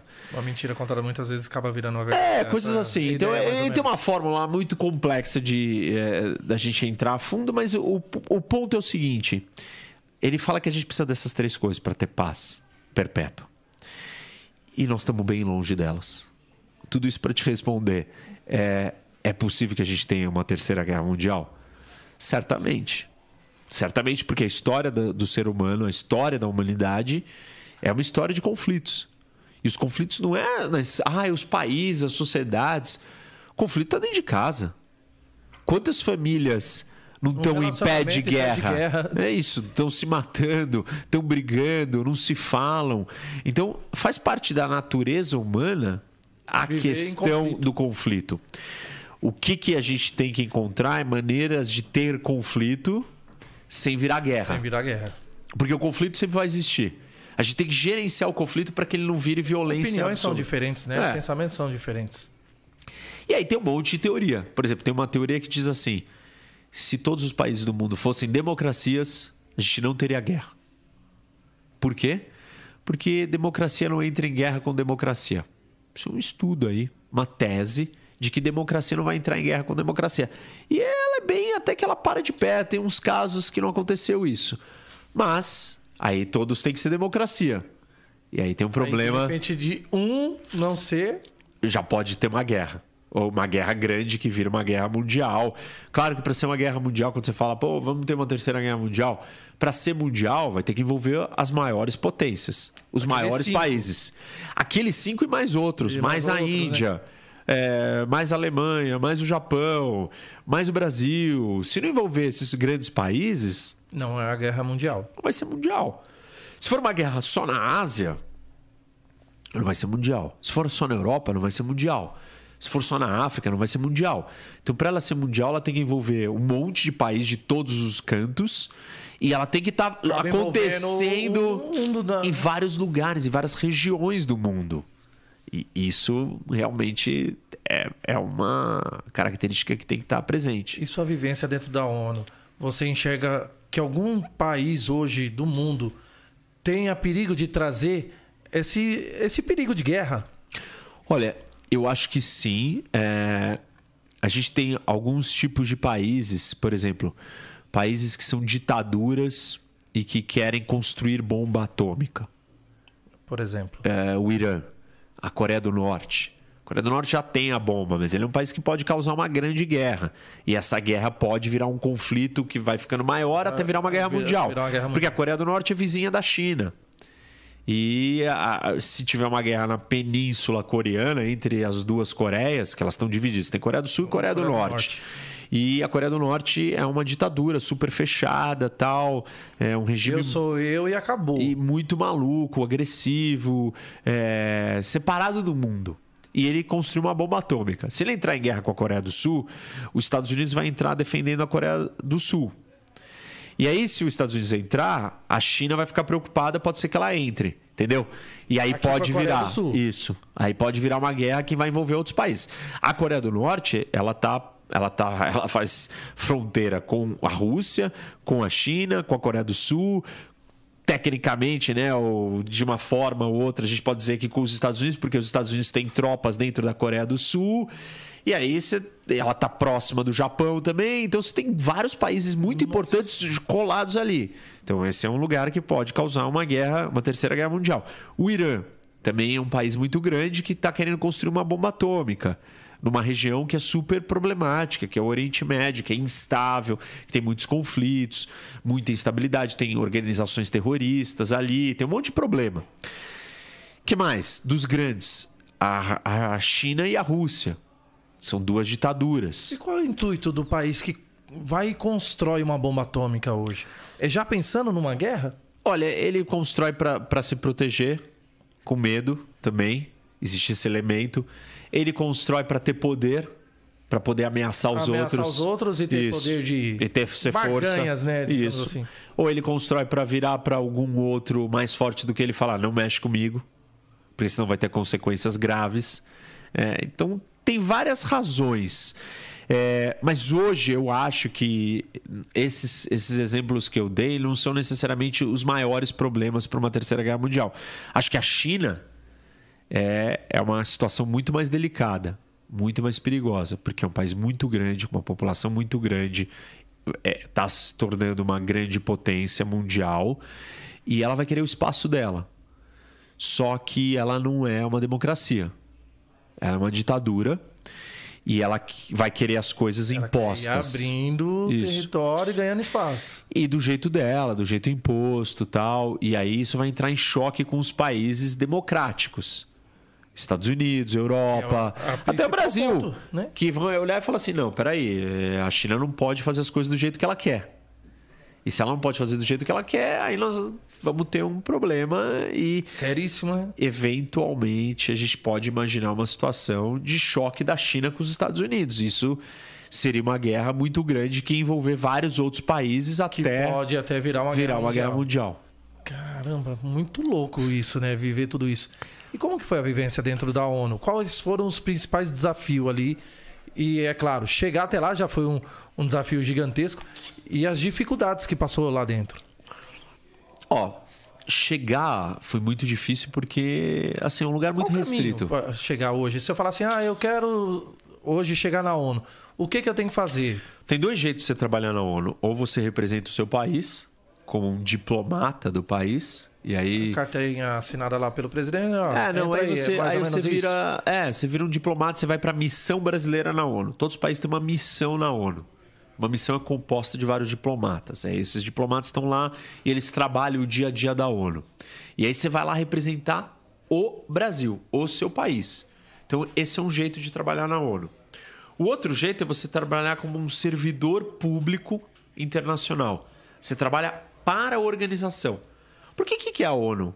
A ONU é o conjunto de países juntos. Então, eu, você e um monte de gente se juntamos para fazer é, uma organização. do mundo. Isso. E a gente vai discutir isso dentro dessa organização. Então a gente faz isso junto. E aí, é, então tem, o- tem os membros, que são os países. Então você trabalha dentro da organização pelos membros, como um diplomata, ou você vai lá e trabalha na organização. Eu fui trabalhar na organização, eu não trabalhei como diplomata, eu não era. é, eu não representava o Brasil. Eu estava lá como um servidor, Servidor público, público. internacional. Eu estava lá para trabalhar na organização. E quais foram os caminhos para chegar lá? Então, ah, tem- eu tive que estudar tal coisa, eu tive que Ah. passar por tal processo. Eu, eu estudei né, o meu mestrado, que era nessa área de conflitos, de guerra. E, e aí, os lugares que eu fui trabalhando. Eu fui trabalhando em lugares todos ligados com esse Qual foi o primeiro assunto. passo? Qual o primeiro O primeiro trabalho? lugar que eu trabalhei foi uma ONG, que chamava Peace Building Development Institute Instituto de Desenvolvimento para a Paz, para a construção da paz. Isso lá fora já. Isso lá em Washington, é lá fora. E aí nessa organização, a gente treinava profissionais que atuavam em zonas de conflito. Então era um curso de mediação que alguns professores ali davam para ou profissionais de outras ONGs que iam para uma zona de guerra. Então, por exemplo, você vai para uma zona de guerra na África e você vai fazer um trabalho humanitário você tinha que ser treinado em, em técnica de mediação para você ir lá e conseguir conciliar, enfim, saber trabalhar lá nessa. E eu trabalhava nessa ONG que treinava esses profissionais. Então, esse foi o primeiro trabalho. Aí o segundo foi aquela organização, Organização dos Estados Americanos, que é uma organização internacional. E eu pensei, vou trabalhar na OEA, chama OEA, Organização dos Estados Americanos, propositalmente. Já Por quê? Porque já era uma organização internacional, tava- menor, tal. Eu falei, ah, vou trabalhar com isso, que é legal. É, vou trabalhar nessa organização internacional. E Aí, fazia o quê? Aí eu trabalhava no departamento é, de resolução de conflitos. Que era, é isso? era um departamento que cuidava dos conflitos das Américas. E aí o conflito da Colômbia, que tem um grupo revolucionário, as Farc, que quer controlar o país. Então eles controlam um pedaço do território e tem um estado paralelo. E controlam esse território. é, o- usam as drogas como fonte de financiamento, sequestram pessoas. É uma organização criminosa, uma organização terrorista que ela quer é, Dominar. dominar o país. E esse conflito ele é muito antigo e muito problemático, muito difícil. E a OEA estava tentando resolver. E tinha um programa de um projeto que era um projeto de a gente chama de desarmamento e reintegração. Porque uma coisa quando você faz a paz, não adianta você só virar e falar assim: "Ah, tá bom, vamos parar de brigar, vamos". Só que aí você é soldado. Você precisa ter um outro emprego. Você precisa ter uma vida normal. Como é que você, vai ter uma vida a vida. normal? Isso. E aí, então, eu tenho que te preparar para você voltar para a sociedade. Eu tenho que fazer você, se- você entregar as suas armas. Você abdicar da vida de Tirar soldado. um pouquinho a mentalidade. da- Mentalidade, te treinar para ter um emprego normal, te convencer a você entregar a arma. Você agora vai ser um chapeiro, exemplo. Isso. Então, é, então existia um programa, Vamos falar um de programa. em vez de falar de armas, Isso, né? e de guerra, e de sequestro, e de sei lá o quê. E a OEA tinha um programa é, de reintegração, de desarmamento e reintegração da sociedade dessas pessoas. É, e eu estava lá pesquisando, trabalhando com esse programa. Depois eu saí da OEA e eu fui trabalhar num centro de pesquisa que é, e aí eu tava, eu tava ajudando, eu era assistente de pesquisa de um jornalista que estava pesquisando sobre a CIA. A CIA é a agência de espionagem, de inteligência americana, e ele era um, ele estava escrevendo um livro sobre isso. E eu estava ajudando na pesquisa. E foi uma experiência muito legal, porque nessa organização eles estavam tentando achar uma solução para a guerra do Iraque. O presidente dos Estados Unidos virou para essa organização e falou assim: olha, resolva o problema Resolve do Iraque. problema aí Isso. E eles montaram um grupo de estudos do Iraque. é, que era o grupo de estudos para resolver a guerra do Iraque. E, e o presidente dessa organização, quando eu estava lá, ele apresentou o relatório final para o presidente americano. Então eu tinha a oportunidade de conviver com esses caras, assim, né? Com essas pessoas mega inteligentes, pensando em problemas gigantescos. É, Como esse, né? é. E isso foi muito, muito rico, muito interessante para mim. Eu, eu, na semana que esse, o presidente dessa organização sentou com o presidente americano, eu tive a oportunidade de almoçar com ele. É, ele era um ex-político americano, né? Um senador, o Lee Hamilton. E aí ele contou como é que foi o encontro com o Bush. Pô, entreguei o relatório para ele e tal. E começou a contar os detalhes ali. Eu no almoço com ele, assim. Sentado com eu e mais quatro pessoas e ele contando como é que tinha sido. E eu tava assistindo ele todo dia na televisão. É, na CNN, falando sobre, tipo, o encontro. Pô, o Lee Hamilton veio entregar pro Bush o relatório é, do grupo de estudo da guerra do Iraque, qual que era a conclusão, como acabar com a guerra, como resolver a guerra, como é, reconstruir o Iraque, como resolver o problema todo do Iraque. Até quem não vive de política, não gosta, já ouviu falar do Lee Hamilton. Eu já tinha ouvido. É, você ouviu, se você não ouviu, mas, pô, a guerra do Iraque, você ouviu falar, então você estava interessado. E aí eu fiquei ali, é, aqui, isso foi muito legal. Aí já fazia seis anos. Aí eu falei, ah, agora eu vou tentar a ONU. E aí eu já tinha um currículo. E com esse currículo eu falei, pô, tô estudando isso, tô aqui, quero muito. E eu não imaginava que eu ia conseguir é, a oportunidade no Conselho de Segurança. Porque o Conselho de Segurança é um negócio menor tal. Eu imaginava que eu ia Muito lidar. mais seleto, né? É, com outras coisas. E aí eu consegui, porque eles estavam precisando de gente para escrever um documento que é uma compilação de todas as decisões do Conselho, para servir de consulta posterior. Pegar tudo que tem É um repertório. né? criar um resumo, é isso. Isso, um resumo com, com todas as decisões do que foi feito. Para, por exemplo, amanhã você lá, Edinho, quer saber como é que como é que vai ser decidido uma coisa assim. O que, que já foi decidido lá atrás sobre esse tema? Então eles estavam precisando escrever, estava atrasado as decisões do passado e eu estava lá lidando com esse trabalho. É, então eu participava de algumas das reuniões do conselho, eu podia ver as reuniões ali, todos os 15 países, aquilo era muito fascinante. Mas ao mesmo tempo, eu olhei e falava, nada acontecia. Era muita discussão, que- muita daquilo que conversa. você queria. É, né? eu não, eu não via nada acontecendo e não tinha nada de prático. Porque é era uma coisa muito. A ONU não era um lugar para essas coisas se resolverem. A ONU é um lugar para. É um fórum permanente de conversa. Então você sabe que se todo dia você vier para cá, eu vou estar aqui e a gente pode ficar discutindo nossos problemas, nossa relação, é, nossas brigas. Então é um lugar permanente. mesmo. Mas aí é um lugar de conversa, porque para resolver, sei lá, como é que se resolve um conflito de séculos? Que, por que, que tem ali dentro da ONU que vai fazer resolver, entendeu? Os países, os povos precisam querer resolver, ou então tem que vir alguém mais forte de fora e falar assim: olha, Não, chega dessa briga. conversinha Se aqui. você, você entrar em casa e falar para os seus filhos: olha, chega, Acabou. acabou a briga Acabou. aqui. É, esse é um jeito de resolver. Ah, é. A briga é por causa do videogame? Pronto, tirei o videogame e acabou a briga. E não vai, e não vai ter um país que faz isso. Já tivemos momentos na história. Hoje é complicado quando um país tenta fazer isso, acaba gerando outros problemas ou mais conflitos. Então a gente não tem essa condição. E a ONU não tem autoridade. A ONU não é o governo do mundo. Que vira e fala assim: ah, Edinho não se comportou, agora ó, multa pra você. Não tem essa. A ONU não tem esse poder. Porque ela não está acima dos países. Ela é, digamos, uma base só de conselho. Isso.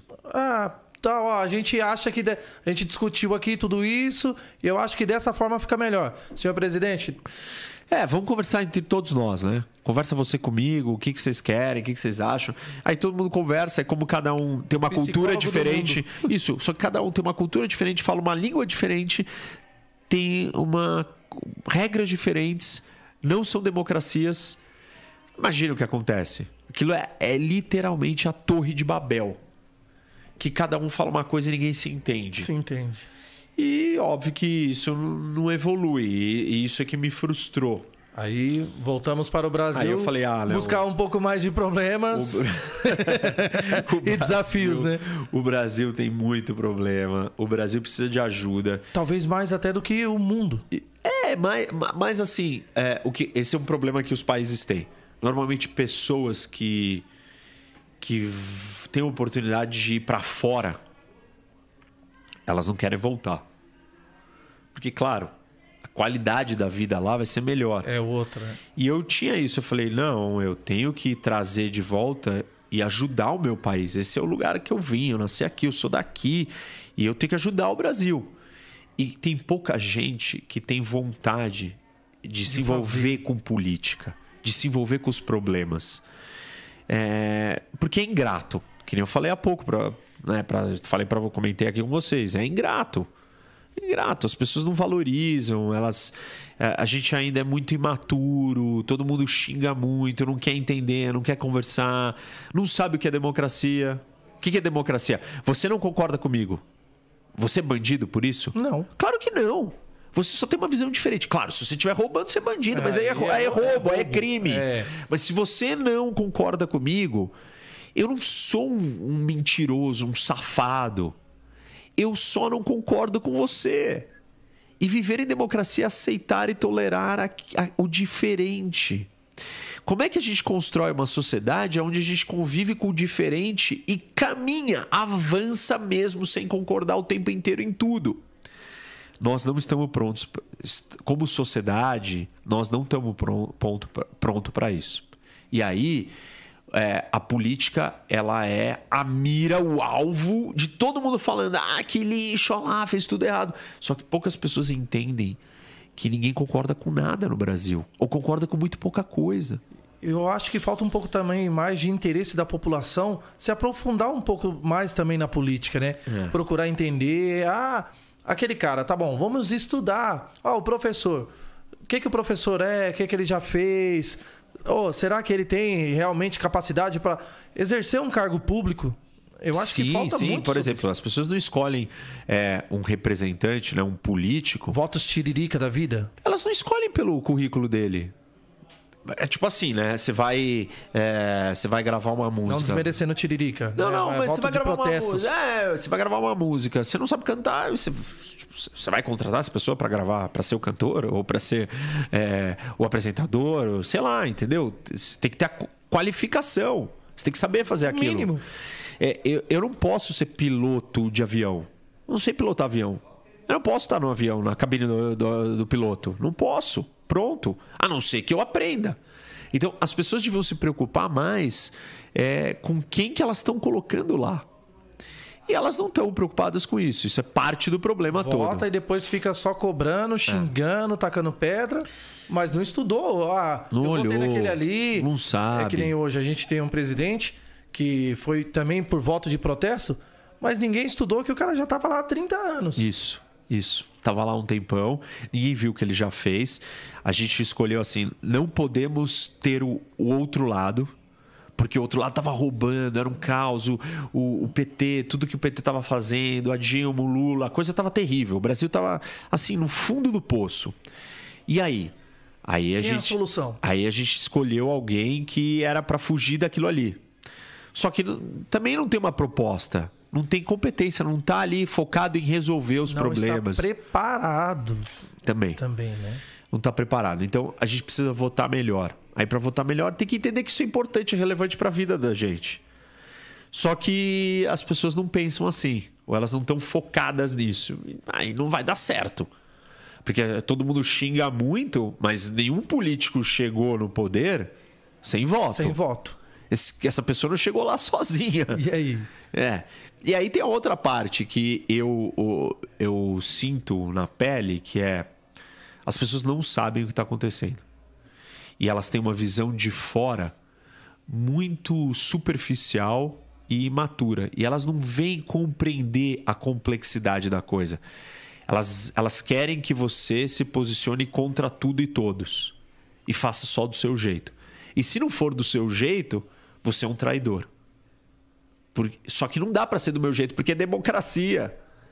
Eu sou deputado estadual. E eu tenho mais 93 deputados. Nós somos 94. Se a maioria não quiser, eu não faço Não consegue nada. fazer nada. Como é que eu faço fa- alguma coisa, então? Eu tenho que sentar com eles todos e falar assim: olha, eu queria fazer isso. Só que vários deles não concordam com o que eu quero. E aí eles falam Até assim: mesmo porque enxergam que, ah, se você fizer um, algo que favoreça, vai desfavorecer eles politicamente. Isso na é um visão. motivo. Isso é um motivo. Outro é, eles pensam diferente de mim. Eles acham que para o Brasil dar certo é de outro jeito. E aí o que, que eu faço? Eu tenho que convencer eles. Para eu convencer eles, eu vou ter que negociar com eles. Negociar significa o quê? Ceder, trocar, Ah, trocar, mudar de é. opinião, ah, tirar coisas que incomodam demais. Aí eu não faço aquilo do jeito que eu gostaria e do jeito que as pessoas que me botaram ali queriam que eu Querem. fizesse. Só que elas têm que entender que esse é o único jeito de fazer. Não tem não outro. faz. Isso, não, faz. faz.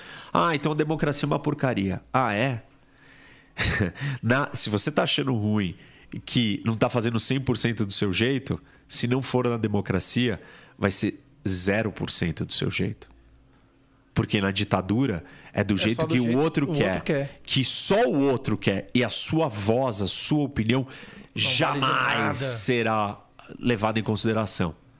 Então, aí nós estamos falando de uma coisa muito mais. E quais os maiores desafios e dificuldades do deputado hoje? Eu acho que o meu maior desafio é, é as pessoas entenderem é, isso, que a democracia funciona assim, é, a população entender isso. A política num todo, né? Hoje é Isso. tudo Entender na, a política, na base da barganha. É moeda de troca, infelizmente. Por isso que parte do meu trabalho não é só fazer lei, ir lá, resolver os problemas, mas é educar as pessoas. É, o meu canal no YouTube, eu dou aula, aulas e aulas, aula de isso 40 virou minutos, professor. uma hora. Sou professor, ainda dou aula na faculdade, continuo dando. É, então, eu tento educar as pessoas É, seu canal fala do quê, professor? de geopolítica. Geopolítica É, todo. eu não falo de política assim nacional, claro que assuntos a gente acaba se deparando com eles, mas eu dou aulas sobre geopolítica. E a geopolítica é a mistura da, da geografia com a política. E A política territorial, é isso? a, a geografia influencia a- o que você pensa, influencia o que você tem, o que você quer e como você vai negociar com os outros. A geografia, o lugar. Esse lugar aqui influencia como você se comporta. Sim. Por quê? Porque ele tem uma temperatura X, ele tem uma claridade, ele tem um espaço, ele tem um tamanho, ele tem é, uma cor. Se ele fosse de outra cor, se ele fosse inteiro vermelho, ia te afetar de um jeito que você às vezes nem sabe. É, se fosse muito quente, você ia ficar. Você não ia aguentar ficar muito tempo aqui Muito dentro. tempo aqui dentro. Você não ia aguentar gravar muitas horas. Se fosse muito frio, você ia precisar estar usando várias outras roupas. Entendeu? Então, a geografia é o tabuleiro do jogo. Como o mundo está organizado. O mundo está organizado num tabuleiro, que é o contexto. E o contexto é o espaço, a localização. Tudo depende desse espaço e localização. Ah, quer dizer que essa é a única explicação do mundo? Não. Mas essa é uma explicação que quase ninguém fala e presta atenção. E ela é super importante. E por que que montou esse canal? Qual o objetivo do canal, professor? Pô, ensinar as pessoas, educar elas, Trazer, trazer, um pouco dessa... isso, trazer conhecimento, trazer essa visão do mundo, você olhar para o mundo E da uma- política também, né? Que é aquilo que a gente estava falando ainda há pouco. de um jeito acessível, simples. É um esse é um conteúdo super eh, difícil de ter. E eu tô dando ali horas e horas de aula. Toda semana tem um vídeo de, sei lá, pelo menos 30, 40 minutos, às vezes uma hora de aula. É ali para todo mundo, acessível. E eu quero que as pessoas pensam, reflitam, que elas expandam o seu conhecimento, saiam da sua caixinha, entendam mais das coisas, entendem, entendam mais do mundo, como as coisas funcionam. Eu, assim, eu gosto de, de estudar. E quando você estuda, você sabe, a única coisa que você sabe é que você não sabe nada. E então, conhecimento é é, e, e assim, quanto mais você aprende, mais você percebe que você não sabe nada. É, então, junto com a busca pelo conhecimento, vem uma humildade intelectual de conhecimento. Então, eu não sou o dono da verdade. Eu tô ali trazendo uma visão. Existem várias A outras visões. E também aprendendo um pouco. Isso, o que eu aprendi, o que eu vi, eu tô dividindo isso com as pessoas. É, e eu convido as pessoas para virem ali debater, para elas virem refletir, para elas virem ouvir uma coisa diferente do que elas estão acostumadas a ouvir. Como que é o nome do canal, professor? Professor Rock. Consegue colocar pra gente aqui, Nick, pra gente dar uma olhadinha? Por favor.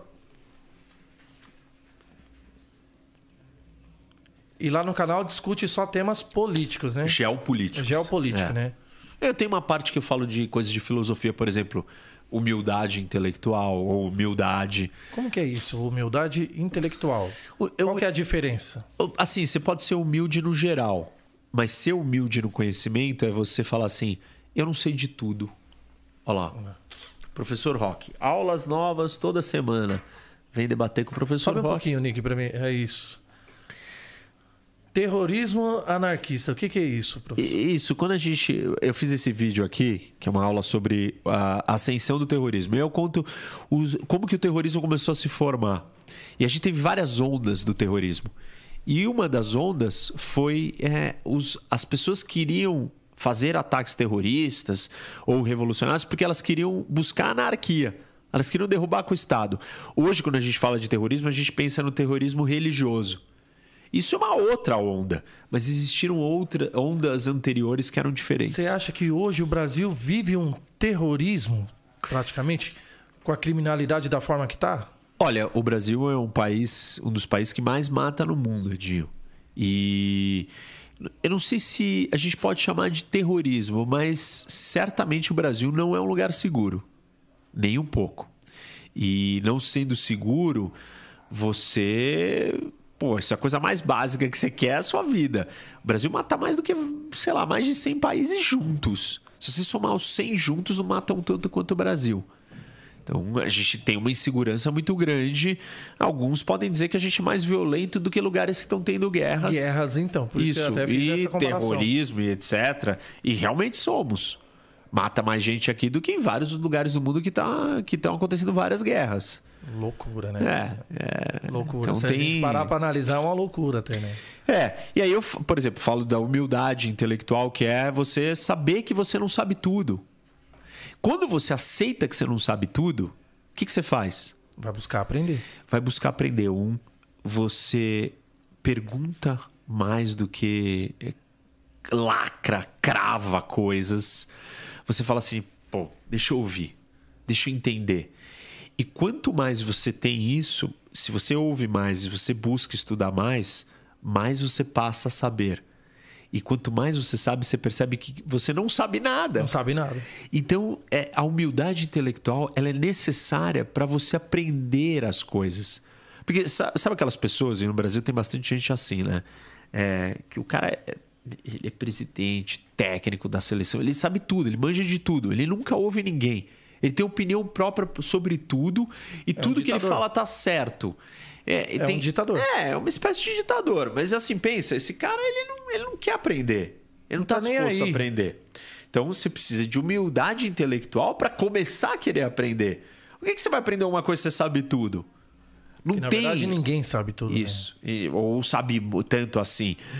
A humildade intelectual é necessária. Aí tem outros vídeos, que- outro vídeo que eu falo de coragem, falo de prudência. Esses são os vídeos mais filosóficos sobre coisas pessoais. Mas tem os vídeos todos de geopolítica, que é a geopolítica do Japão. Você sabe como é que é o Japão? É uma ilha, são várias ilhas. Quantas mil? Mais de 6 mil ilhas. Nossa, 6 mil ilhas, não sabia que era tanta ilha. Por que o Japão é rico? Por que, que o Japão não, não se misturou? Por que, a sociedade japonesa é tão homogênea? Pô, não sabia que ela era tão homogênea. Você vai lá, assiste uma aula do Japão, da geopolítica do Japão, que tá ali no canal, por acaso. E você vai aprender um monte sobre o Japão. E tem um monte de aulas sobre vários países e várias situações. Tem sobre terrorismo, tem sobre o Ártico, é, tem sobre rotas, tem sobre canais, o canal de Suez. Lembra que fechou o canal? Não sei se você lembra disso. O barco ca- encalhou ali e fechou o canal de Suez. O canal de Suez é super importante para os navios do mundo levarem as coisas. Esse telefone aqui, ele chegou Só aqui chega através. assim. Então, é, enfim, são coisas estratégicas desse tabuleiro que eu vou explicando para as pessoas em aulas diversas de temas os mais variados possíveis. Pô, bacana. E com isso o professor ganhou uma visibilidade gigantesca, né? É, o canal, está crescendo, tá crescendo muito. muito. Ganhamos uma plaquinha que nem vocês, já estamos com mais de 270 mil. 278, eu vi Ah, ali. nem vi ali. 278. mil inscritos. Olha lá. Olha lá. Isso, 278 mil. E faz pouco tempo que a gente bateu 100 mil, estamos indo muito rápido. E a nossa plaquinha só chegou agora, recente. até, a- até fez um vídeo aqui da plaquinha, é, brincando. Ó, ah, bomba atômica, guerra, ah, país que não tem saída para o mar. é, o 11 de setembro, ó, o momento mais aguardado. Esse daqui é da placa que a gente ganhou a plaquinha de aqui, 100 ó, mil. É. É, é, é um videozinho curto, um minuto só. Esse daqui eu conto minuto a minuto do que aconteceu no 11 de setembro. Esse daqui é o do Japão. Afeganistão, que aconteceu, a gente assistiu a história. É, os tipos de guerra, Erros e Cuba. acertos ali. A China vai ultrapassar os Estados Unidos. Você acha mesmo, professor, que a China vai ultrapassar? Então, eu não acho. Tenho certeza. Não, eu realmente não acho. Eu acho que o modelo chinês ele ele não vai continuar desse jeito. Eu sei que muitas pessoas acreditam nisso, eu não sou um dos que acreditam. Eu acho que a China vai ter dificuldades imensas se ela não se abrir. Se abrir como? Democraticamente. Ela não está pronta para isso. outros, né? Ela não aceitar é, vozes diferentes, re- respeitar os direitos individuais das pessoas. Eu não acho que ela está pronta para isso. Então, eu acho que ela vai ter um, uma, ela, ela vai travar economicamente. Ela não vai, vai conseguir continuar crescendo desse jeito. E com o canal, toda essa repercussão, o professor ganhou fama. A fama trouxe algum prejuízo, professor? Olha, eu não. eu- assim, eu não, me- não me, não me seduz a fama. Eu não tenho. Mas já Sou- é reconhecido nas ruas. Ah, às vezes eu sou, mas também porque participei de uma eleição, ou gente que me assistia, mas é, hoje eu fui cortar o cabelo e por um acaso aí chegou um, um rapaz e tal, aí ele falou: "Você- Reni, você. Ah, nossa, eu votei em você. Eu te vi na Paulista e começou a conversar comigo e tal, e me reconheceu ali. É, é, então, às vezes Como acontece. você lida com isso, professor? Ah, eu não, eu acho legal, é um reconhecimento. Acho que é uma pessoa que acompanha meu trabalho. Eu não tenho, eu realmente isso não, não me muda. Eu tenho uma vida, pô, eu gosto de estudar, eu sou muito regrado. Eu faço as minhas coisas, eu fico trabalhando, eu trabalho muito, eu faço muita coisa, eu continuo dando aula, eu sou deputado, como deputado eu estou entregando muito, eu tenho o canal no YouTube, eu estou escrevendo outro livro. Imagino como Aliás, que já é. escrevi um, tô, tô aqui. até Trouxe pra- aqui pra gente? Deixa eu dar aqui. aqui. Esse daqui é pra você, depois eu vou Pô, autografar. Muito obrigado. Inteligência do carisma. Caraca. Isso aqui. Presentaço. Então, eu falo que carisma não é um dom que você treina eu e desenvolve. Casa. Aí. E desenvolve o carisma. É, Então, escrevi esse livro, estou escrevendo um outro é, sobre a Cracolândia. E tenho outros aí, um de geopolítica que eu estou começando a esboçar é, um pouco Nick. sobre ele. Nick é Boa. Esse nosso Profissional, é, hein? o bicho Olha é lá, aprenda a ciência de conquistar e influenciar pessoas. Eu fa... Então, eu digo que você não é ou não é carismático. Você está ou não está. Tem Porque dia tem que dia você. que você não acorda bem. Isso. Então não, não adianta você falar assim, não, eu sou carismático. Não, você não é. Você está. está. E o que, que faz você estar? O seu estado de espírito mental Acorda com uma momentâneo. dor de dente terrível, dor de Você não vai cabeça. ser carismático. Como que você vai ser Você não vai. carismático? É. Então, é, é, então, os seus fatores internos é uma coisa. Outra pessoa, você, sei lá, você tá sentado aqui, eu sou um cara muito chato, cara, você começa a ficar irritado comigo, você deixa de ser carismático. As pessoas te afetam, te influenciam. Você tá num ambiente com gente chata, gente pesada, você começa a ficar pesado. Demais. Isso. E o terceiro é o ambiente. Você tá num velório, Como tá... que você vai ser carismático? É, Você tá, Você vai tá lá na brincando? praia, num bar, feliz, é diferente. O contexto muda. Então percebe que tem três coisas importantes, e eu falo dessas três aqui no livro, que é a, a tríade do carisma, que é você, o outro e, o ambiente. ambiente. o contexto. E o ambiente é a geopolítica. Por quê? É o espaço, É o espaço. é a geografia. Então não deixa de ser a geopolítica. No mundo, no mapa do mundo, é o tabuleiro de onde os países estão posicionados. E é disso que eu falo no canal. É onde os países estão posicionados. Isso daqui é sobre as pessoas, né? Não é sobre países, claro. Hoje, com o canal, o professor pretende ainda continua com aquela busca de fazer a diferença? Sem dúvida. Assim, estou é, cada vez mais comprometido. É muito duro. É, o Desafiador que... ao extremo. Muito. É ingrato. É ingrato. Porque você é atacado demais. É porque você, busca uma coisa. E você está tentando ajudar as pessoas, as pessoas não reconhecem, elas te olham de um jeito nocivo, né? Pejorativo, muitas vezes. Mas eu tenho que é, dizer outra verdade. O que me dá muita força é a quantidade de gente me apoiando. Gente que reconhece o meu trabalho, reconhece o meu esforço, reconhece a verdade do que eu estou fazendo. Eu, eu faço o que eu posso. Eu não tenho, eu não, vou, eu não vou mudar 500 anos de história do Brasil. Não tem milagre, não sou eu, eu não, não sou é um super-homem. É, esse problema não é só meu, esse problema é da sociedade inteira, do Brasil inteiro, é todo mundo junto. Então não, não adianta apontar e, e só atacar. É, mas tem muita gente que reconhece e que está apoiando, e que está crescendo, que está compartilhando. Eu, tô receb... eu recebo muita mensagem no meu Instagram de pessoas você... que. É isso que eu ia perguntar até agora. Como que é. você lida com o pessoal do Instagram hoje com as redes sociais? Não é, eu tenho, eu tenho equipe, né? Eu tenho gente, óbvio, que me ajuda, que responde, que está ali. Porque não tem como, senão eu não faço mais nada, eu ficaria o dia vai inteiro só. O dia todo nisso. e não vai conseguir vencer é, ainda. É.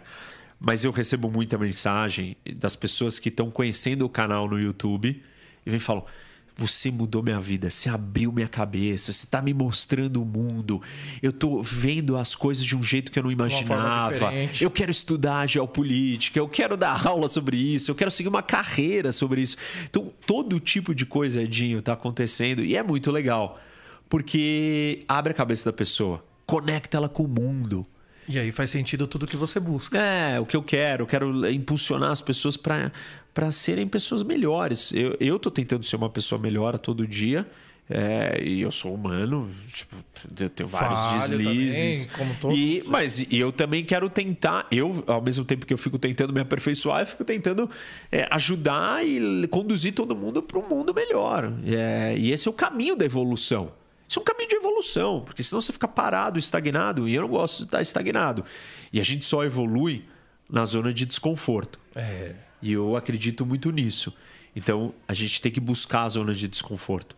Tenho certeza que se você ficasse aqui e falar, não, eu só vou trazer pessoa que eu sei com, como é que eu vou conversar, o canal não vai crescer. Não vai. Você tem que trazer gente diferente, gente que você vai falar, o que, que eu vou falar com esse, sei lá, o que, que ele, Porra. meu, o que, que eu sei disso? Eu não sei, eu vou conversar com ele como? Isso é um desconforto. Mas esse desconforto te coloca num nível acima e cada vez você vai ficando melhor. É, e eu busco né, o desconforto, porque eu, porque eu quero melhorar. E eu gosto de. Entender também de tudo um pouco, né? É, de aprender, entender mais coisas. Eu quero ajudar as pessoas a, a, a olharem para isso como uma forma de crescimento. Então, o canal e a, as respostas e mensagens que eu recebo, todas é, das pessoas felizes. Nossa, isso está mudando minha vida, eu estou viciado. Eu, eu fico maratonando o seu canal como se eu tivesse no Netflix, coisas assim. Porque são aulas, você está aprendendo coisas ali. E isso é legal, né, da internet. É, a gente tem tanta coisa que, que é só diversão. Mas, tóxicas até, né? É, tóxicas, exatamente, bem colocado. É, tem coisa boa. E tá aí, por isso que eu falo para todo mundo, compartilha, compartilhem com os amigos, tal, para mais pessoas conhecerem o canal, mais pessoas virem aprender. Lida muito com hater, sofre muito com hater? Tem, né? Sempre tem, não adianta. É... Não tem o que fazer. É, os haters existem. Tá muito mimimi na internet também, né, hoje. É, as pessoas são, tipo, sei lá, elas são corajosas na internet, né? Porque tem coisas que as pessoas falam na internet na lei, que elas não vêm falar na, na, sua cara. Nunca. Não vai falar isso na sua cara. Não, não tem coragem. não, não, consegue falar isso na sua cara, não sabe, não te conhece, não tem cabimento. Ela percebe que não tem cabimento aquilo. Agora na internet, né? Eu falo, falo qualquer coisa, tu faz. Nem sei se é você mesmo que tá ali, nem sei se o perfil é seu mesmo. A maioria é tudo fake, né? É. E agora falando um pouco ainda também de política, a gente vai falar é, sobre a liberação de armamento à população. Olha, Você acha que o Brasil tem cultura para receber isso hoje? Eu, assim, a discussão ela aqui ela passa sobre muita gente acha que isso é uma discussão de política de segurança pública. Eu não acho. Você me perguntou lá atrás, né, como que resolve a segurança.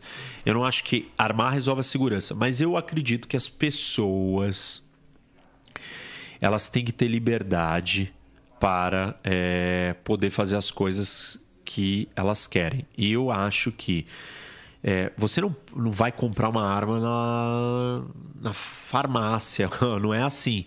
Você vai ter que fazer um curso, como é hoje. É, e eu acho que as pessoas que estão qualificadas poderiam ter. É, não é todo mundo que está disposto a fazer o curso, a gastar o dinheiro, a estar tá pronto para ter aquilo. Então, eu acho que, sob esse ponto de vista, é, eu defendo a, a liberdade das pessoas. Eu acho que as pessoas têm que ser livres. Eu não estou dizendo que isso vai resolver problema de segurança ou que isso é, soluciona outras coisas. Eu só acho que, do ponto de vista da liberdade. A liberdade é, das pessoas. É, deveriam. Questão ainda do armamento, mas o professor acha mesmo que a população hoje, da forma que está hoje, tem cultura para isso? Olha, eu, eu acho que tem pessoas que têm e tem pessoas que não. Eu não acho que a maioria dos brasileiros vai querer ter arma. Eu realmente Será? não acho. Eu não sei, eu não imagino as pessoas. Porque assim, não vai ser fácil. Então, Vai ter que fazer o curso, você vai ter que não sei o que, você vai ter que gastar dinheiro. aquela, é, tá, mas aí entra aquela onda também dos espertões, né? Que vão lá, vão falsificar certificado, vão sair por aí armado. Então, hoje, hoje você pode ter. Se você fizer todos os procedimentos. É difícil, demorado. E as pessoas não estão indo atrás disso. Eu não acho que pode facilitar muito. É, mas eu acho que você pode deixar ter um permitido. mínimo, né? Permitido do jeito. Assim, de um jeito que não é qualquer um que faz de qualquer jeito. Tem as etapas. E tudo bem. Então, dentro das etapas, ok. E as pretensões políticas para 2022? Então, eu quero continuar contribuindo. É, Deputado ainda estadual? Não, eu vou tentar Galgar- o Senado. Senado. É. Eu quero ser senador pelo estado de São Paulo e quero ser o senador mais jovem da história do estado. E eu acredito. Olha, eu, eu assim, eu sei que é difícil, mas eu acho que a gente tem um tem uma questão no Senado. Poucas pessoas sabem o que é o Senado, né? A gente tem a Câmara dos Deputados e o Senado, É, o Senado federal. é assim, hoje eu acho que o mais escondidinho, né? Isso. Ali para a população. É o no mais todo. escondido e não tem visibilidade, não tem protagonismo. E não, e não tá fazendo o que podia estar fazendo. E é um dos maiores órgãos, né? Isso. Porque é a última instância do, do do legislativo eh, federal. É o último de todos. E ele tem umas funções muito importantes. Como eh, sabatinar, né? entrevistar, escolher, selecionar senador, eh, embaixador, eh, ministros, do Ministros. STF, né, que são juízes do STF. É, tem funções muito críticas do Senado. E o Senado no Brasil hoje, o que, que ele, ele virou? Um banco de reservas de político. Ou uma casa de aposentadoria. O cara vai se aposentar, o que, que ele faz? vira- Ah, vou ser Senado, vou terminar minha carreira como senador. Senado. E aí você tem um monte de gente cansada. Cansada. É, figurões, políticos é, Das antigas das antigas que estão lá. É, e eu acho que a gente precisa botar energia lá dentro. Tá Precisa botar um cara mudar, né? com energia, entendeu? Tá e eu tenho energia e eu quero fazer essa diferença. É, tem que ter currículo também. E, E, e- peito, né? isso, acho que assim, e eu mostrei que eu consigo, em dois anos e meio, eu só sou deputado há dois anos e meio. Eu aprovei três leis, relatei a reforma da Previdência e eu estou nas comissões. Eu sou vice-presidente da Comissão de Constituição e Justiça, já fui presidente da Comissão de Relações Internacionais e hoje sou vice-presidente da Comissão eh, de Relações Internacionais. Ou seja, meu primeiro mandato, olha a quantidade de coisa que eu fiz Tem currículo, né? eu vou fazer. Se me derem a chance de fazer isso no Senado, é, eu mudo o rumo do Brasil. Se eu conseguir convencer É persuadir duas pessoas por um lado, pô, eu consegui emplacar uma coisa. E o Senado é um órgão colegiado. É diferente do executivo. No executivo tem o governador, tem o prefeito, tem o presidente. No Senado não, tem um monte de gente. E um monte de gente você tem que ter essa habilidade diplomática, negociar, convencer, falar, não, vamos avançar. E é isso que eu, que eu tô, tô entregando. Então eu vou tentar o Senado. É, vai ser uma eleição diferente, eu acho. É uma vaga O que, que só. você enxerga também em relação, ainda falando 2022, presidencial? Olha, a gente tem uma disputa né, entre Direita os dois esquerda. polos, é, é, Lula e Bolsonaro. E para mim já deu. Você acha que vem alguém aí pra quebrar essa corrente, essa coisa e que falar vem. assim, ó, tchau pra você, tchau pra você, Tem que ser, aqui. tem que ser isso. Assim, a salvação do Brasil é isso, porque esses dois. Você enxerga algum nome com capacidade? Eu ainda não hoje? sei quem é o nome, né? Tem um monte de nomes que são falados aí toda hora. Ah, tem gente que fala no Moro, tem gente que fala no Amoedo, tem gente que fala Então, no o Moro, a gente já Mandetta. enxerga que já abriu aliança pra um outro lado, né? É, mas aí saiu, aí brigou. É, Eu não sei. Eu só acho que, assim, a gente precisa ter uma outra figura que não é populista. A gente não pode ter os populistas. Não- Chega, né? Chega de Lula e Bolsonaro. São populistas. Não podemos ter isso mais. E estão brigando muito pelo ego, né? Não, assim, eles é, prometem coisas que não vão acontecer. Eles ficam um, te- tempo inteiro fazendo bravata, inventando história, ficam falando de coisas que não são os problemas, a solução dos problemas. A gente precisa de alguém que vai trabalhar, trabalhar o dia a dia, real. E eu acho que as pessoas estão cansadas. Né? Elas estão apáticas até, elas estão ah, ah, anestesiadas. Eu acho que vai ser uma das eleições mais disputadas. Vai ser Porque bem se não aparecer alguém... tenso, é. Vai ser polarizado. Vai ou é ser- um é. ou é outro. Nós temos que sair dessa Vamos virar polarização. uma guerra. A gente tem que política. abandonar os dois lados. Abandonar os dois lados. E escolher uma terceira opção que não seja populista. Eu não enxergo ainda um nome que A gente seja... não tem o nome, mas a gente tem as pessoas querendo. E quando as pessoas querem, aparece a figura. E vai aparecer. E na hora H a gente não pode ceder e falar assim: ai não, eu tô com medo que o outro ganhe, então eu vou nesse. Ah, eu tô com medo que aquele ganhe, então eu vou nesse. Você tem que fugir disso. Vamos na outra, na terceira opção. E a terceira opção vai ganhar e vai ser muito bom para o Brasil. Muito melhor do que o que a gente Você tem. acha que hoje o Moro seria um nome muito forte para isso? Eu não sei se ele tá, se ele quer isso.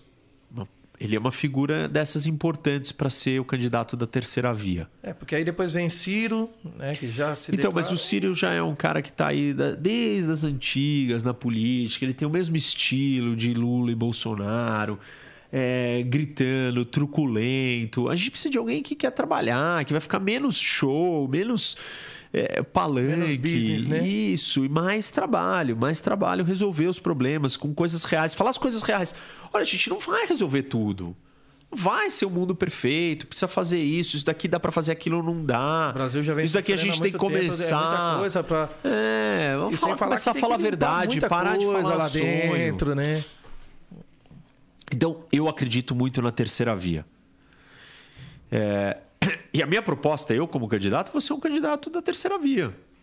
Eu não quero nenhum nem o outro. Até o próprio partido já vem como uma terceira via, né? É, o, o partido, eu não, assim, né? é, eu não sei o que vai acontecer com o meu futuro político e tal, mas é, é, você tem uma. Eu tô próximo de grupos, né, que não acreditam nem no Lula nem no Bolsonaro.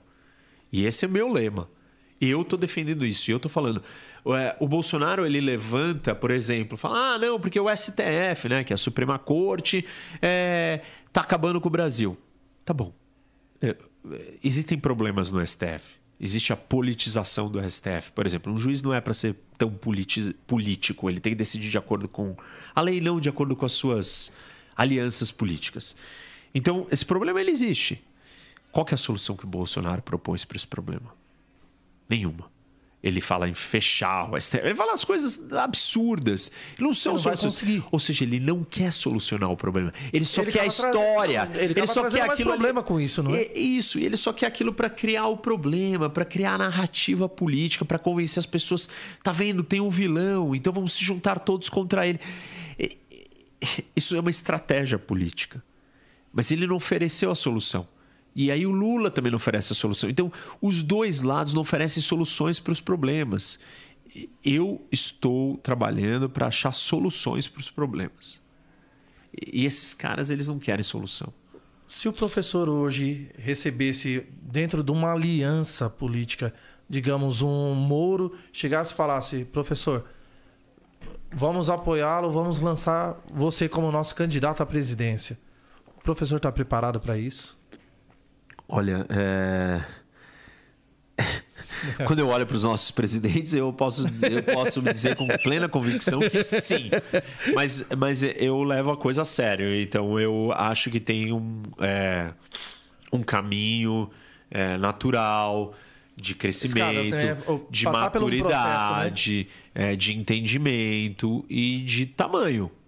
Eu não quero entrar. é, Governar minha casa é uma para coisa, perder. governar minha É, não, eu não, é eu não quero. Você tem que conseguir ganhar. E como é que você vai ganhar? Você tem que ser grande.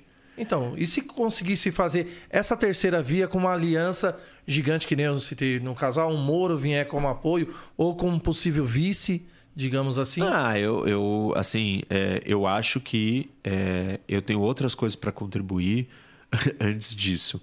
É, não- eu quero ser senador para ser senador.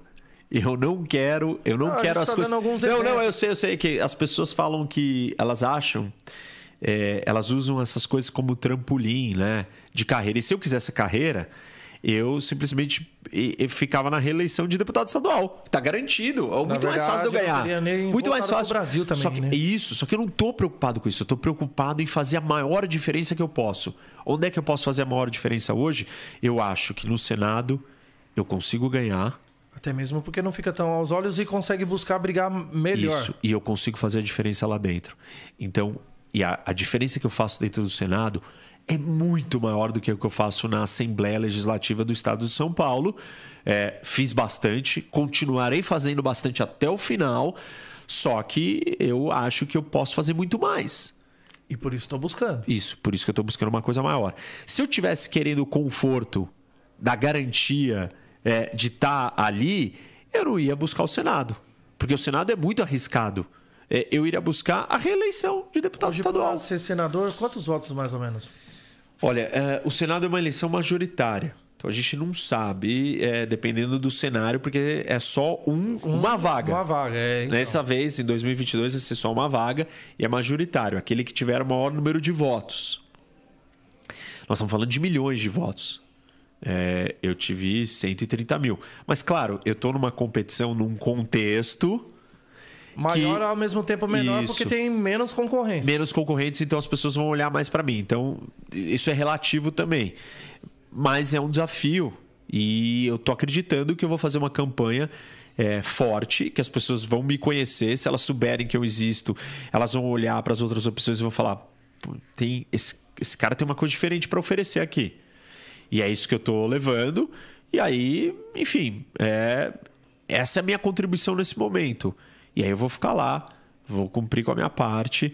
E o processo vai crescendo. É, o processo você vai ganhando outro tamanho, você vai fazendo outras coisas maiores. Aí você está pronto para contribuir com mais e com mais. Essa é a ideia. É, não é fácil, é um desafio. É. É um desafio Mas a gigantesco. gente precisa de desafios, né? Que é aquilo, né? Buscar sempre os grandes. Buscar ser evoluir. A gente tem Evoluir. que, eu quero evoluir, eu quero que o Brasil evolua e as pessoas que estão junto nesse projeto. E esse projeto não é meu. Isso é muito importante. É, o projeto não é meu. Ele é de todos nós. Todo mundo que está junto e que está acreditando está participando. Eu não, suas eu não vou, necessidades também como popular, né? eu não sou eleito sozinho. Eu preciso das pessoas querendo que eu seja eleito. Então elas têm que acreditar nisso. E tem que é, trabalhar junto por isso, comigo. E é isso que, que eu que eu estou convocando e as pessoas estão chegando e elas estão é, se juntando a esse projeto. Já conseguiu fazer muita aliança nos municípios? É, eu, eu, eu tive voto em 545 municípios. E, então, assim. Muito bom. É, é bastante. É, e vai crescer mais, porque eu tinha redes muito menores quando eu, eu fui eleito.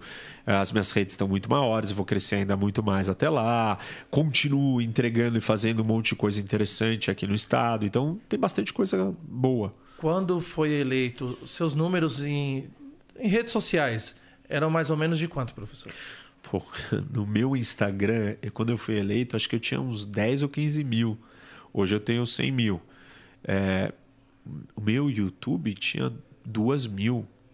Hoje, Hoje tem, tem 278. Assim, mas o canal do YouTube eu comecei a trabalhar ele faz, sei lá, um ano e pouquinho. Então, em um ano e pouco, eu ganhei quase que 270 mil. Porra. É, tá, tá indo muito bem, muito rápido. E vai continuar vai. crescendo mais ainda, né? É, é, vocês também, vocês devem estar. Tá você está percebendo que quando você cai na boca das pessoas, elas vai espalha, indo, né? É, viraliza. Viraliza, é, muito rápido. É. Agora vamos mudar um pouquinho aqui. A gente tem um quadro, professor, que tá. é o like e dislike, uhum. né? Vão aparecer algumas figuras aqui e o professor vai ter que falar se dá like ou não. E, e like do quê? Só dá like? É, o like, ó, é, digamos... Ah, tá, figura. É, tá. Apareceu ali a figura pública, digamos, vai, ah, tá Gisele tá Beach. Ah, tá eu gosto tal. Tá bom. Tá bom?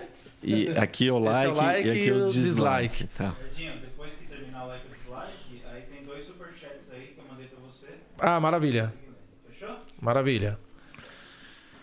Aí, John Biden. A gente até falou que, né, do nome. Olha, é... tem meio. tem meio. Não, vai, Posso vamos, dar metade vamos, like, dar, um, vamos dar um like, porque comparado com o Trump, é, ele. É, até talvez nas políticas não seja a mesma coisa, mas é, ele é uma figura muito mais positiva para a política do mundo e dos Estados Unidos do que o Trump. Então, Boa, um então like, like para ele. Próximo, Nick. Mega like. É, Angela Merkel é uma das figuras importantíssimas aí do mundo. É, ela ficou 16 anos no poder e ela conseguiu construir uma coalizão, né? uma aliança política para mantê-la no poder, é, sem ser histérica, sem ser estridente, sem causar, é, sem populismo. Então ela, ela é uma, uma pessoa madura, é, ajudou a, a Alemanha ser uma força para a manutenção da União Europeia, lidou com várias situações difíceis. Eu diria que ela é a líder assim da atualidade, vai, a melhor das líderes. E ela é uma líder conservadora. Né? O partido dela é conservadora, ela é conservadora, só que ela soube é, conversar com todos os lados e caminhar para o centro. E ela é uma pessoa calma, mais ou um menos a ideologia suave. que o professor tem hoje. Isso, é um jeito diferente de fazer política do que a gente está vendo a gritaria, a ah, estridência, ah, o causando. Ela vai lá, conversa técnica e resolve. Mostra, né? Isso. Aqui, então, ó, assim, ela, ela, a gente botar aqui vários likes dela, porque ela realmente merece o nosso aplauso. Boa, boa, boa. Próxima, Nick. Aí ah, você, né? Esse daqui, mais like que a Merkel. Esse é o eu, eu assim, as pessoas às vezes me perguntam, né, se eu tenho um, um ídolo, e esse é o, acho que é o único ídolo que eu tenho na minha vida de verdade é ele. Por quê? Ah, ah, assim, o Senna é um cara de uma determinação, de uma busca pela perfeição, é, de um comprometimento, de uma paixão. É, assim, pô, eu era criança, né? Eu acordava para assistir os treinos. Eu, eu não perdia uma corrida, eu não perdia um treino. É, eu acompanhava absolutamente tudo. Eu acordava para assistir aquelas corridas. Só pra assistir o Senna, não era Isso. nem a corrida. E né? assim, aí ele ia largar em último, porque tinha dado alguma coisa errada. E eu eu torcia, eu rezava, eu vibrava para que ele conseguisse, e eu acreditava que ele ia conseguir. E o Brasil inteiro acreditava e ele conseguia. E ele conseguia. É verdade. É, assim, então esse cara, ele tem, ele tem um dom ele tem uma luz, ele tem um brilho. Eu falo dele muito no meu livro de carisma. Ele tem um carisma fenomenal. O carisma dele está ligado com a inteligência emocional dele. É, você está no GP do Brasil, né, no Grande Prêmio do Brasil aqui em Interlagos, ele ele, o câmbio quebrou e ele conseguiu ganhar a prova. É, e ele estava em primeiro só, e sem a- só com a sexta marcha. Só com a sexta marcha tem que se virar. E ele tinha que segurar. E, então imagina o nível de é, equilíbrio emocional. Você nunca, você quer ganhar no seu país. É o lugar mais importante para você ganhar. Você está prestes a ganhar, quebra o câmbio. Você não entra em surto completo e se perde. O cara manteve o foco. Você só Foco, não, consegue vou fazer ganhar, isso porque você cons- tem plena consciência de quem é Da sua você. capacidade. A inteligência emocional dele é gigantesca. Isso transborda Demais. a confiança dele, a paixão. Todo mundo conseguia ler a paixão que, que ele tinha sobre as coisas que ele fazia. É, assim, o Senna é, é um dos grandes é, heróis que o Brasil teve. É uma das figuras mais importantes, dos caras que eu mais respeito. E depois que ele, ele faleceu, eu estabeleci que eu nunca mais iria assistir Fórmula 1 e eu nunca mais assisti. Cara, eu também Porque, eu- tipo, eu, curtia perdi a- muito fora, eu é. também perdi. Porque não, na verdade hoje a gente não enxerga ninguém, né? Com a- é. que nem falou, com a alma, né? O É. carisma que ele transmite. O cara era, era verdadeiro, assim, ele era incansável. Incansável a busca dele pela perfeição, pela melhoria, por ser melhor, por evoluir, para ser o mais rápido, é competitivo, quero ganhar bonito, quero ganhar porque eu fui melhor, porque eu melhorei. É, ele é um exemplo pro, pro Brasil, pro brasileiro. Sem dúvida Por isso nenhuma. que ele é o ícone que é no Brasil, né? Super like aí pro É, Senna. super Próximo, like. Nick. E aí, Barack Obama. Olha, é, eu dizer que eu dislike ele, mas eu não, eu, não, eu não acho que ele. Eu sei o que ele representa e tal, as pessoas gostam muito dele, mas eu acho que ele cometeu vários erros. É, acho que as pessoas esperam. É, ele. O que, que, ele- que, que eu acho que ele não entregou? Ele era um cara fraco. E no mundo. Do jeito que o mundo tá. Você não pode ser fraco, você tem que mostrar força. Forças e É. muita força, né? Isso, claro, você não pode ser um Trump que na verdade ele quer mostrar tanta força porque ele no fundo era fraco, destrambelhado. Então, acho que o Obama errou um monte de coisas. Sem dúvida, ele é um cara carismático, articulado, fala bem, simpático, tudo isso é inegável. Mas as políticas dele como presidente, eu acho que ele errou e cometeu um monte de erros. A pessoa dele, a figura, eu dou um like. Para as políticas dele, eu dou um Dele, dislike. Boa. Próximo, Nick. Ciro Gomes. que Foi até que a gente falou. Dislike. Por quê, professor? Ah, porque o Ciro, ele tá aí há tanto tempo, ele é um dessas figuras destemperadas, ele gosta de show, ele gosta de gritar, ele gosta de, de escândalo, ele tem, assim, teses, ele é populista. A gente não pode mais ter populista no Brasil. Ele vende soluções mágicas, ele, ele fala de coisas, assim, que já foi o Vão tempo dele. acontecer também, né? Não vão acontecer, já foi o tempo do Ciro, é, não é mais a hora dele. Boa. Próximo, Nick. Dilma Rousseff. Dislike. Dilma quebrou o país, uma pessoa que não sabe fazer política, não sabe conversar com ninguém, totalmente é, truculenta. é, assim, levou a uma das piores crises econômicas da história do Brasil, é, destruiu o Brasil, é, foi um fracasso completo. Terrível, foi terrível. Erros atrás de erros, né? Isso, e corrupção e as coisas que aconteceram no seu governo foram muito ruins. Então é dislike aí pra Dilma. Próximo, Dislike. Nick. Donald Trump. É o Trump aí. Dislike. Trump é um fanfarrão. é, Você acha que Bolsonaro se espelha muito nele? muito, totalmente. Bolsonaro queria ser que nem o Trump, só que, assim, o Trump, ainda, dado todos os defeitos que ele tem, ele é um cara bem sucedido, um empresário de sucesso, bilionário, muito rico, que teve sucesso em várias outras coisas. O Bolsonaro não. O Bolsonaro não era, não era um deputado de destaque, não aprovou grandes coisas, não fez nada, ficou ali 20 anos tranquilo, num, numa, num conforto, não fez nada. O Trump não. O Trump criou um programa de televisão, inventou isso, é, criou uma grande empresa é, do ramo imobiliário, criou hotéis pelo mundo. Ele tem o seu mérito na sua vida pessoal, mas ele, como, como político, ele é uma catástrofe. A política, ela é feita, a forma como você faz as coisas faz toda a diferença. E a forma como o Trump faz as coisas é uma palhaçada. É isso aí. Próximo, Nick. Haddad. Olha, é, eu não conheço o Haddad pessoalmente, mas eu as políticas dele eu dislike, eu não gosto, eu acho que ele errou Por muito. ele ser de esquerda, professor? Ah, Acho que sim, mas assim, por exemplo, a Cracolândia, a história que eu, o exemplo que eu usei de você dar uma mesada para o usuário de crack. Haddad fez isso. E isso, assim, Baseado, fundado em cima do quê? é, é você É aquilo que você falou, alimentar. Então, você não está ajudando as pessoas. Aí você deu moradia. Então, uma sucessão de erros como prefeito. Assim, foi um dos piores prefeitos de São Paulo. Tanto que ele não conseguiu nem a reeleição. É, ele foi muito mal como prefeito. É, eu sei que ele é um cara. É um cara inteligente e tal, mas, assim, como político, ele só mostrou, não entregou nada. É, não gosto das políticas dele, dislike. Dislike pro Fernando Haddad. Vamos lá pro próximo, Nick. Fidel Castro. Dislike. Ave Maria. Esse é um grande, um grande ditador. Esse cara, assim, é...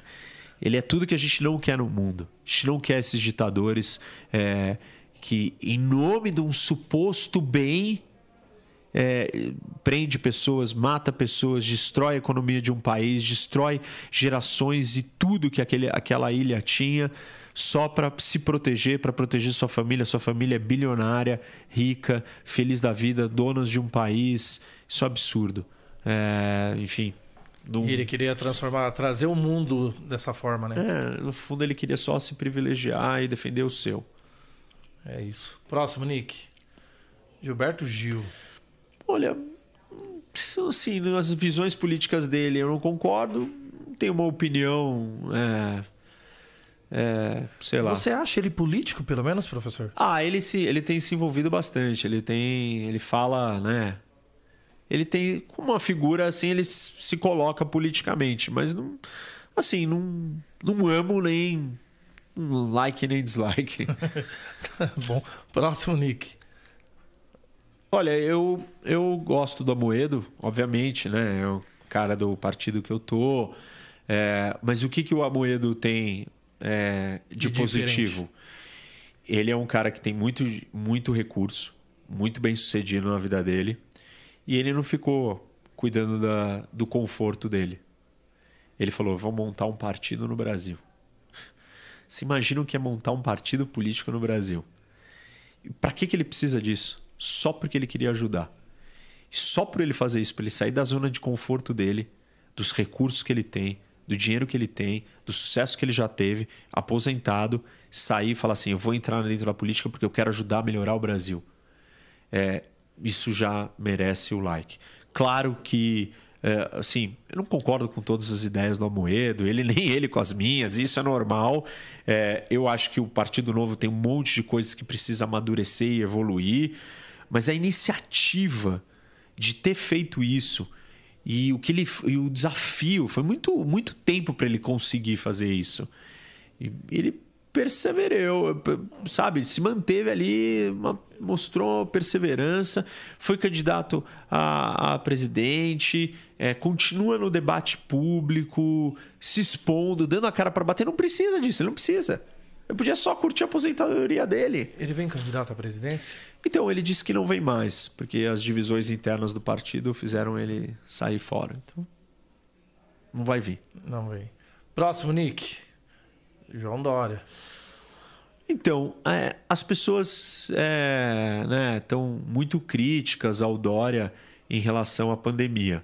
Mas eu, o Dória fez o que tinha que ser feito na pandemia, é, tirando algumas coisas. Por exemplo, ele tentou aumentar o imposto. E eu fui contra isso daí. Votei contra, é, fui oposição dentro da Assembleia. Isso eu não, não concordo. E eu acho que o, o Dória, às vezes, ele, ele, por ele ser um cara do marketing, da comunicação, ele fala demais né, sobre o marketing e ele passa uma imagem de alguém marqueteiro. Essa é a crítica comum ao Dória. Mas eu acho que ele é um cara, as- assim, o outro lado é que ele tem uma visão é, de empresário, de coisa Mais ou menos grandiosa. O Amoedo da vida. Isso, né? de coisa grandiosa. Então, ele, ele pensa grande e ele pensa para frente. E ele monta equipes boas. E ele ouve o que ele não sabe, ele põe as pessoas para tocarem as coisas que ele não sabe. Tanto que a aprovação é, do governo de São Paulo é positiva. As pessoas têm um problema, às vezes, com a imagem dele pessoal, Mas mas, não com a governo- forma como ele gere as coisas. E eu acho que ele sabe fazer isso bem. É, a questão da pandemia é um mundo à parte. Porque a pandemia tocou em pontos que ninguém nunca viveu. Não é o Dória. Qualquer um que tivesse lá e tivesse que tomar essas decisões ia, Ia causar um erro. revolta. Um erro ia ter que Erros cometer. e revoltas das pessoas com tudo. Mas, no geral, Dória foi atrás da vacina, Dória lutou por coisas que são muito corretas. E, e ele está fazendo um trabalho, na média, muito bom. Especulam que ele possa ser um candidato a presidente. Eu acho. E se a gente não tiver é, alguma outra É opção terceira via? viável, ele é uma opção muito melhor que todo o resto que está aí. Que Ciro, Lula e Bolsonaro. Você acha que ele tem força suficiente para brigar, É. principalmente com esses dois que a gente tem, né? Direita e esquerda? Esse é o problema, né? É, é, se a gente vai ficar preso à polarização. Agora, eu digo, a polarização só existe porque um depende do outro. O Bolsonaro só tem força com a existência do Lula. O Lula, só tem chance porque tem o Bolsonaro. Se a gente virar e falar assim, esqueçam os dois. Aí nós vamos ter, Vamos uma, enxergar aí nós os vamos ter um próximos. debate, uma conversa sobre candidaturas sérias. Porque o que os dois querem é que a gente tenha o medo um do outro. Para que eles continuem tendo A chance. mídia induz muito isso, né? Também, né? A mídia tem provocado essa polarização. De Fica muitas briga aí, maneiras. fica, é, É. De muitas bandeiras. Fica muito isso. Infelizmente. Próximo, Nick. Kim Jong-un. Dislike, esse é o ditador da Coreia do Norte que a gente estava falando. É assim, essa família é uma dinastia muito louca. Ele é um dos caras, um dos regimes mais, dos países mais fechados do mundo. É quase que uma seita é, completamente maluca de um lugar que vive numa fantasia completa, todo mundo enganado. Pai- o país tem problemas gravíssimos, as pessoas não conseguem se falar com o mundo de fora. Eles vivem no mundo da fantasia construído e controlado por, ele. Verdade. Terrível. Um dos, uma das maiores, uma das grandes ameaças para o mundo. Que pode ser aquele estopim de uma Isso. futura guerra. Próximo, Nick. Cardoso. Então, FHC foi presidente do Brasil e eu acho ele é, um cara indiscutivelmente culto, técnico, o único presidente depois da redemocratização não populista. Ele não é populista, é uma pessoa ponderada, fez reformas no Brasil estruturais que botaram o Brasil num outro patamar. E, assim, acho que ele é um cara. Daria um like. Existem divergências que eu não concordo de posições políticas dele, principalmente hoje em dia. É que ele Se tem tomado. muito, né? É, ele tem tomado coisas que é tomar lado, coisas que acho que ele não precisa fazer que jogam contra o legado dele. É, mas assim, ele também, né, deve estar cansado de tudo e falar, ah, quer saber? perdendo muito porque eu acho, hoje eu acho que ele seria essa terceira via, né? Ah, eu, eu acho que ele não tem mais idade. Já não, agora não mais, né? É, já foi o tempo dele. Mas eu acho que, é, tirando o. Botando na balança, ele tem mais coisas positivas do que negativas. Então, ele é um cara pra gente dar um, um Um like. like. é. Próximo, Nick. E aí, companheiro? Dislike. Eu, ele é a outra face do Bolsonaro. O Bolsonaro só chegou no poder por causa do Lula. O projeto do Lula, toda a corrupção que o Lula fez, todo o populismo do Lula eh, destruiu o Brasil e destruiu a, a discussão no Brasil a ponto de abrir eh, o espaço para a existência de um Bolsonaro. Eles são siameses e se retroalimentam e o Lula é o pontapé inicial de todo esse problema que a gente tem hoje. Porque o Bolsonaro só ganhou Porque porque a gente não podia mais ter o Lula. O Lula é um dos maiores problemas do Brasil. Mas você acha que se ele tivesse conseguido disputar a eleição passada, ele não estaria na presidência hoje? Acho que não. De forma alguma. As pessoas é, estavam cansadas e chocadas com a corrupção. e com o que ele fez e com todos os escândalos e Porque mesmo com tudo isso, ele. Porque transferência de voto é muito difícil. É. E mesmo ele indicando um terceiro, ainda causou um, desconforto gigantesco ainda pro Bolsonaro, né? É, então. Mas é, não, eu acho que ele é um dos grandes problemas do Brasil. Próximo, Nick. Mandetta. Olha, eu conheci o Mandetta recentemente, conversei um pouco com ele.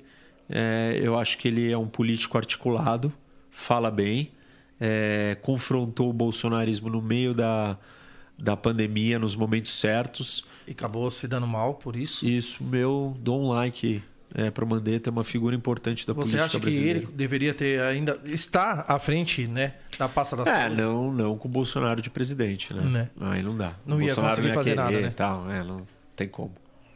Boa. Próximo, Nick. Eduardo Leite. Cara, like, um cara jovem, promissor. É, eu só acho que ele é muito jovem para ser presidente da República. É, não porque ele não tenha. Mas tá plantando pra chegar lá Eu uma acho que sim, acho que a hora dele vai chegar. É, acho que ele tem um discurso moderno, ele é ponderado, ele é uma figura é, bastante promissora. Eu só realmente acho que não, não é. Não que ele não tenha. é, eu acho que ele precisa de mais é, bagagem. E um pouco mais de um pouco tempo. mais de tempo. É, vai ser um- uma, uma grande figura da política brasileira. Já é, né? É, Mas vai ser ainda mais, pode ser mais. Boa. Próximo, Nick. Esse é mais um dos ditadores loucos, filhinho de Castro, Maduro da Venezuela, um cara assim, pô, os caras destruíram a Venezuela. A Venezuela hoje, assim, é um dos piores lugares do mundo, graças a esse projeto aí é, do Maduro e do Chaves. E o Maduro é o herdeiro do É Chaves, é herdeiro a do Chaves, Dilma é- é, do Chaves. Dilma do Lula. É a, Lu- é a Dilma do Lula, né? É o Maduro é o é a Dilma do, do Chaves e do Lula é a é equivalente. Então, péssimo. Péssimo. Próximo, Nick. Paulo Guedes. Então, Paulo Guedes prometeu, falou que era um liberal, que não aumentar imposto sem nem pensar. Acho que ele está refém é, das pautas do Bolsonaro e não acho que está fazendo um bom trabalho, então dislike. Dislike, Paulo Guedes. Próximo. Dislike, certamente. Paulo Maluf é tudo que a gente é, não quer na política brasileira. Milhões de escândalos de corrupção. A gente não pode exaltar esse tipo de coisa. Slogan rouba, rouba mais. Ah, Rouba mais faz. É, Assim, Como que é isso, né, cara? Como Ah, as população- pessoas que concordavam com isso, né? Pensa. Horrível. Muito, é muito surreal até parar pra pensar num negócio desse. Próximo, Nick. Dislike, né? Bolsonaro, como eu falei já que bastante, é a outra faceta do populismo, a da direita. Então, Bolsonaro e o Lula se complementam e a gente precisa se livrar desses populistas e de outros populistas que aparecerem. Sem populismo no Brasil. Essa é a saída para o Brasil dar certo. Quais os maiores erros que você enxerga nele nesse mandato num todo? Olha, primeiro o que ele prometeu e não faz. Nada. Tipo, vou fechar, vou privatizar as empresas, vou fechar a TV Lula. Imagina, não fechou a TV Lula, é, não faz as coisas que falou que ia fazer. Ele não governa, ele é incompetente, ele não, ele não fica trabalhando, ele não quer trabalhar, ele só quer ficar fazendo bravata, briguinha, é, discurso inflamador. Acho que é até um pouco de marketing esse, lance. É o dele. marketing, mas é o marketing para quê? Para continuar, para ser reeleito e não para governar o Brasil e para resolver o Brasil. Simplesmente assim. É, é puro marketing. Puro marketing. Puro é, jogada política para sobreviver politicamente. Esse negócio dele aparecer nos lugares sem máscara. Isso, esse ficar tipo brigando com a pandemia. Tá esse toda é um hora dos na mídia, né? erros, assim, absurdo que ele fez na pandemia. É, assim, totalmente errado, inaceitável, Não, é complicado. terrível. Esse foi o nosso like e dislike. Professor, tem pergunta aqui do Superchat, a Rafa Souza. Professor, você tem um pensamento que mais me agradam politicamente, porém tenho algumas dúvidas. Qual o seu pensamento econômico e por quê? Pensamento econômico, eu sou um liberal. O que é ser um liberal? Aquilo que eu falei. A gente tem que deixar as empresas trabalharem, facilitar a vida da empresa para ter mais emprego, para ter mais desenvolvimento. O que é ser liberal? É você poder escolher é, o que você vai fazer com o seu dinheiro, sem ter que ficar pagando imposto de transferência, sem ter que fazer isso, tem que fazer aquilo. Você ter liberdade econômica. É, liberdade econômica é você ser livre, você não depender de ninguém. Todo mundo quer ter mais dinheiro para ser livre. É, o dinheiro está associado com a liberdade. E o liberalismo econômico fala que o Estado tem que estar tá enxuto. O que, que é enxuto? Tem que ter TV, TV Lula, TV Bolsonaro. Não tem que ter isso. Por que a gente gasta dinheiro? Por que você está pagando imposto? Como que ela chama? A A Rafa Souza. Rafa. O Rafa Souza. O Rafa, o Rafa. É, Rafa, para que, que você está pagando imposto para a TV do Bolsonaro e do Lula? Você tem que pagar imposto para você ter educação de qualidade, segurança e saúde. Acabou. O resto você não tem que pagar imposto, tem que diminuir o imposto. Sobrar mais dinheiro para você no final do mês. Pra você gastar com o que você quer. Pra você comprar uma casa melhor, pra você comprar um carro melhor, pra você comprar outro telefone, pra você investir no seu negócio e ganhar mais dinheiro, gerar mais dinheiro para sua família e para quem você quiser. Aquela ali. Ah, tá, tava olhando para errado. Então é isso. É, é isso que eu acredito economicamente. A gente usar o dinheiro é, dos impostos, abrir a economia fazer com que as coisas fiquem mais baratas, porque é, é muito imposto, fica tudo caro no Brasil, não tem competitividade, não tem nada, tá tudo errado Você economicamente. Acha que estamos vivendo um dos piores momentos de inflação no país? Acho que nós voltamos a ter inflação em épocas assim jamais vistas é, desde o plano real. Então nós estamos correndo um risco sério e parte disso, claro, tivemos uma pandemia, mas parte disso é a forma como a coisa está sendo gerida o dinheiro do auxílio hoje está sendo buscado em impostos? É, não só do auxílio, mas vários outros dinheiros de privilégios que não são interrompidos e que aí aumenta o imposto. Aumenta o imposto, sufoca a economia. Sufoca a economia, empresa fecha. empresa fecha, pessoas desempregadas. Pessoa desempregada, passa fome, é, pronto, acabou. Acabou com a vida das pessoas. Então, esse modelo econômico é, não funciona. A gente precisa modernizar, o Estado precisa focar em fazer o que ele tem que fazer o que ele é especializado em fazer, que são poucas coisas e só. A culpa maior, Estado ou federal? É, quando eu falo Estado, estou falando do governo federal, né? É, e, assim, a culpa maior é do governo federal, porque nós somos uma federação que os estados não têm autonomia. Tudo precisa. Tudo é federal. A lei é federal, a regra é federal, o dinheiro que os impostos coletados, a vai maior parte federal vai para o federal para depois voltar para cá. São Paulo paga um monte e não recebe. Que já tá, passou da hora de mudar isso, né? É, então, mas isso é muito difícil. Isso é reformar a federação. Esse é um dos desafios que eu quero ir lá brigar no Senado. É, brigar por uma distribuição mais um pouco justa. Eu acho que deveria ir para o federal só. Ah, tem uma cota, beleza vai essa cota, mas o do estadual já vai ficar aqui e nós vamos fazer nossa distribuição. Isso. Tem que sobrar mais para São Paulo, né? Ficar um pouco mais aqui. Essa distribuição está muito desigual, ainda mais porque ela é jogada para é, mau uso. Tem mais uma pergunta aqui, Fala. pessoal do Cortes. Salve 011, Cortes aqui. Boa noite, Rene. Todos falam em empresas de matriz energéticas somente na forma econômica. Qual a importância política de uma petrolífera? É...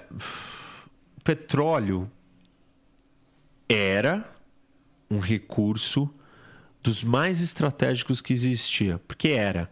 Porque está deixando de ser. Por que está deixando de ser? Porque a nossa economia e a nossa energia está mudando. Claro, os carros ainda, caminhões, tudo é, é petróleo. Mas você tem uh, o surgimento dos carros elétricos, a, realidade e a importância do petróleo vai deixar de ser tão estratégica. Número um. Número dois, é, se a gente. A, a, empresa estatal ela, ela é usada politicamente. O que, que é usado politicamente? Eu uso ela para o meu interesse de permanecer no poder. Então, você não pode usar ela desse jeito. É, e por isso que eu acho que se nós privatizarmos a, as empresas, ela vai dar lucro. E quanto mais lucro ela der, mais imposto ela vai pagar. E o Estado vai receber mais dinheiro do que se ele ficar sendo dono dessa empresa. Ele, ele falou parte da empresa, mas tem uma outra parte da pergunta no começo que era do quê? Da matriz? É, ele fala aqui, ó, todos falam da empresa de matrizes energética somente na forma econômica. Qual a importância da política petrolífica? Aí depois ele fala: tivemos guerras definidas pelo controle das matrizes. É, tivemos guerras pelo controle do petróleo, mas os Estados Unidos, que é o país mais rico do mundo, é, não existe empresa estatal de petróleo. São todas privadas. E, aliás, se você mora nos Estados Unidos e você encontrar petróleo no terreno da sua casa, petróleo é Seu. seu. Aqui, não. Não, é e na governo. maioria dos lugares do mundo, não. É do governo. É, então, assim, é, são mentalidades diferentes. Eu acho que é, o petróleo vai perder a sua importância estratégica, um, com as mudanças da questão ambiental e tal, e novas tecnologias. Dois, eu acho que o Brasil precisava é, privatizar a, a nossa indústria do petróleo. Isso não significa entregar nada para ninguém, porque ah, você vai continuar cobrando impostos dessa empresa e o dinheiro vai voltar para cá. E você pode estipular uma regra que tantos por cento desse petróleo tem que ficar aqui. Enfim, você tem mil N maneiras de preservar é, a questão estratégica, que não vai durar mais tanto tempo essa questão estratégica, porque eu repito, petróleo deixará de ser é, um bem tão estratégico, uma, uma fonte de energia tão estratégica. Hoje, qual a principal fonte de economia no país, professor? Olha, o Brasil hoje tá, é, tem uma agricultura muito forte e as nossas exportações de matérias-primas são muito fortes, como minério de ferro e os produtos agrícolas. Então, a economia brasileira está se desindustrializando e nós estamos virando um grande vendedor de commodities ou de recursos naturais. Isso é ruim porque os recursos naturais eles têm menos valor agregado. É muito melhor você comprar um iPhone do que você vender o, o material aqui que faz o vidro ou que faz a peça. O valor tá nesse negócio pronto. É, nele pronto. É. E na agricultura é um setor que nós estamos indo muito bem. E o Brasil realmente tem uma vantagem competitiva muito grande. A agricultura brasileira é muito boa. Nós temos um território muito vasto. Fizemos um trabalho muito grande de transformação de boa parte desse solo brasileiro com a Embrapa. Isso permitiu que a gente plantasse e ocupasse mais do território. É, isso é, é algo assim. é, é, exitoso, né? um mérito do Brasil ter isso. Temos que continuar investindo na agricultura. É, Alimento é uma coisa super importante para o mundo, mas a gente não pode só depender da exportação do alimento. A gente tem que ter outras indústrias e desenvolver outros setores também. Hoje, quais são as maiores dificuldades e discussões políticas para São Paulo? Olha, eu acho que São Paulo precisa de mais infraestrutura. É, a gente precisa ter mais ferrovias, a gente precisa usar melhor estradas maiores, a gente precisa continuar desenvolvendo a nossa infraestrutura. É, a gente precisa ter um ambiente é, de educação melhor para ter uma qualidade de mão de obra mais qualificada, Qualificada. é, principalmente na área de tecnologia. Acho que São Paulo tem que continuar avançando. Nós temos no Vale é, uma região de tecnologia muito importante. Temos que é, dar incentivos ou promover que isso facilitar para que esses setores continuem se desenvolvendo. E São Paulo também tem um setor agrícola muito forte. Enfim, São Paulo é a locomotiva, né? Do, país, do né? país. E temos que continuar sendo. A gente precisa só desburocratizar São Paulo num ritmo que o Brasil ainda não está fazendo. Num todo, né? Facilitar a vida de todo mundo aqui muito mais e muito mais rápido. E quais são os próximos projetos do professor aí? Num Ó. todo, não só no cenário político. Olha, é, eu eu estou produzindo um documentário é, sobre o sistema carcerário e estou visitando prisões aqui no Brasil e fora do, do Brasil. É, no meu Instagram tem um destaque lá para quem quiser ver um pouco. Consegue colocar o Insta dele pra gente aqui, Nick, por favor? Pra gente mostrar isso. Eu tô tô finalizando um, um livro, né, da Cracolândia. Tô pensando, desenhando outros aí. Qual que é o destaque, professor? Olha aqui. É, Aqui, ó, prisões. Vendo esse destaque. Coloca e aí aí vocês conseguem ver bastante do- das visitas a algumas das prisões. é, contando um pouco. Isso daí é na Suécia. Passa um pouquinho, que esse daí eu não tô só Aí, ó. Esse é um vídeo. Deixa ele esse. É... Osterarker. É uma prisão que eu fui visitar feminina na Suécia. E aí eu entro nas prisões e filmo tal. E esse é um trabalho que eu estou desenvolvendo aqui no estado de São Paulo. Eu tenho. Eu estou dando emendas né, parlamentares, que é dinheiro é, para a Fundação Casa. Foi o primeiro deputado estadual da história de São Paulo que deu dinheiro para a Fundação Casa. Ninguém dá dinheiro para a Fundação Casa por quê? Porque não tem eleitor ali. Mas eu estou preocupado em quê? Resolver o problema e na Fundação Casa recuperar aquelas jovens. Esses daí são os oficiais é, carcerários né, do- da prisão da Suécia. Que Tem muita diferença as prisões brasileiras. Ah, isso daí parece um hotel, a prisão deles. Isso daqui é o parlamento é, sueco. E esse daí é um deputado que eu conversei com ele lá, ó. Me contando um pouco.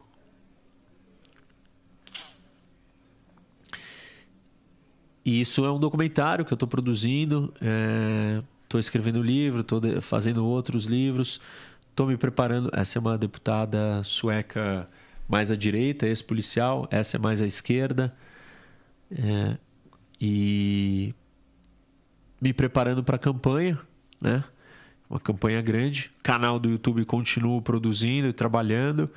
É, tamo, temos um projeto aí para o canal novo que eu vou explicar o que é a política. É um vídeo Tá longo. vindo mais um canal, então. Não, não é um canal, mas é um vídeo produzido, tal, diferente de todos que eu já fiz até agora, com um estilo diferente.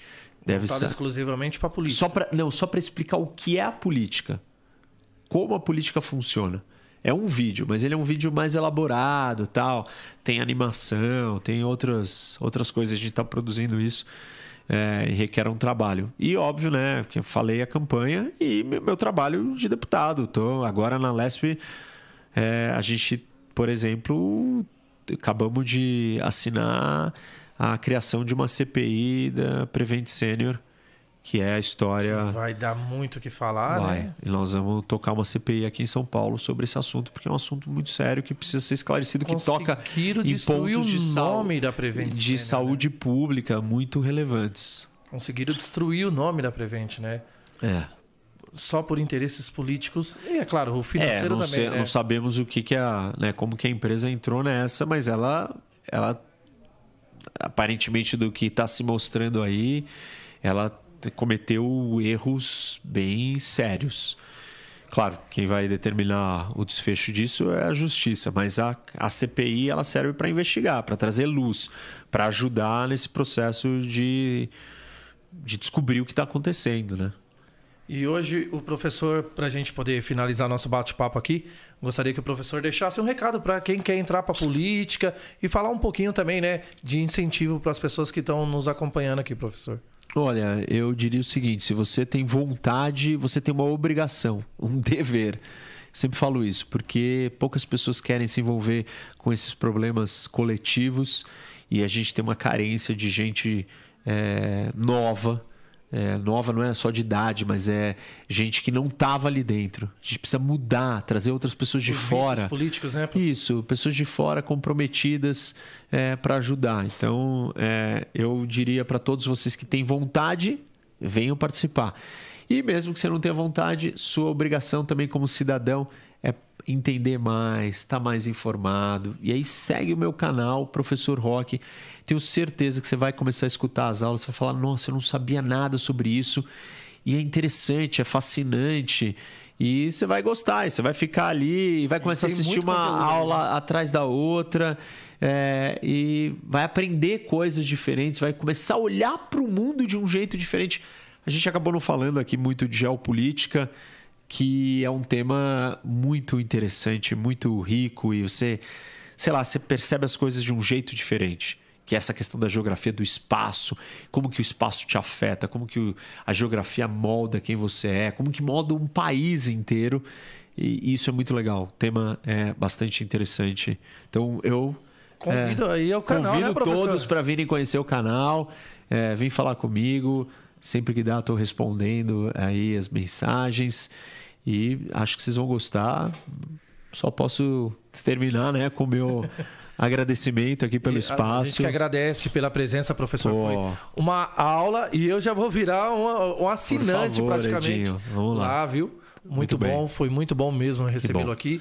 Prazer, a gente, pessoal que acompanhou o começo da live, o nosso querido Nós Que Tá Nós Que tinha um Tá. compromisso Ah, também, tá tava bom, ruim, entendi. já também com a renite atacada. Entendi. Mas melhoras aí, Nós Que Tá. Amanhã a gente volta. Professor, muito Valeu. obrigado mais obrigado, uma vez, viu? Obrigado a todos, gente. E venham debater com o professor Rock. Vão lá no canal. Vão É gostar. isso aí. Valeu. Esse foi o 011 de hoje. Valeu, galera. Amanhã tem muito mais. Abraços.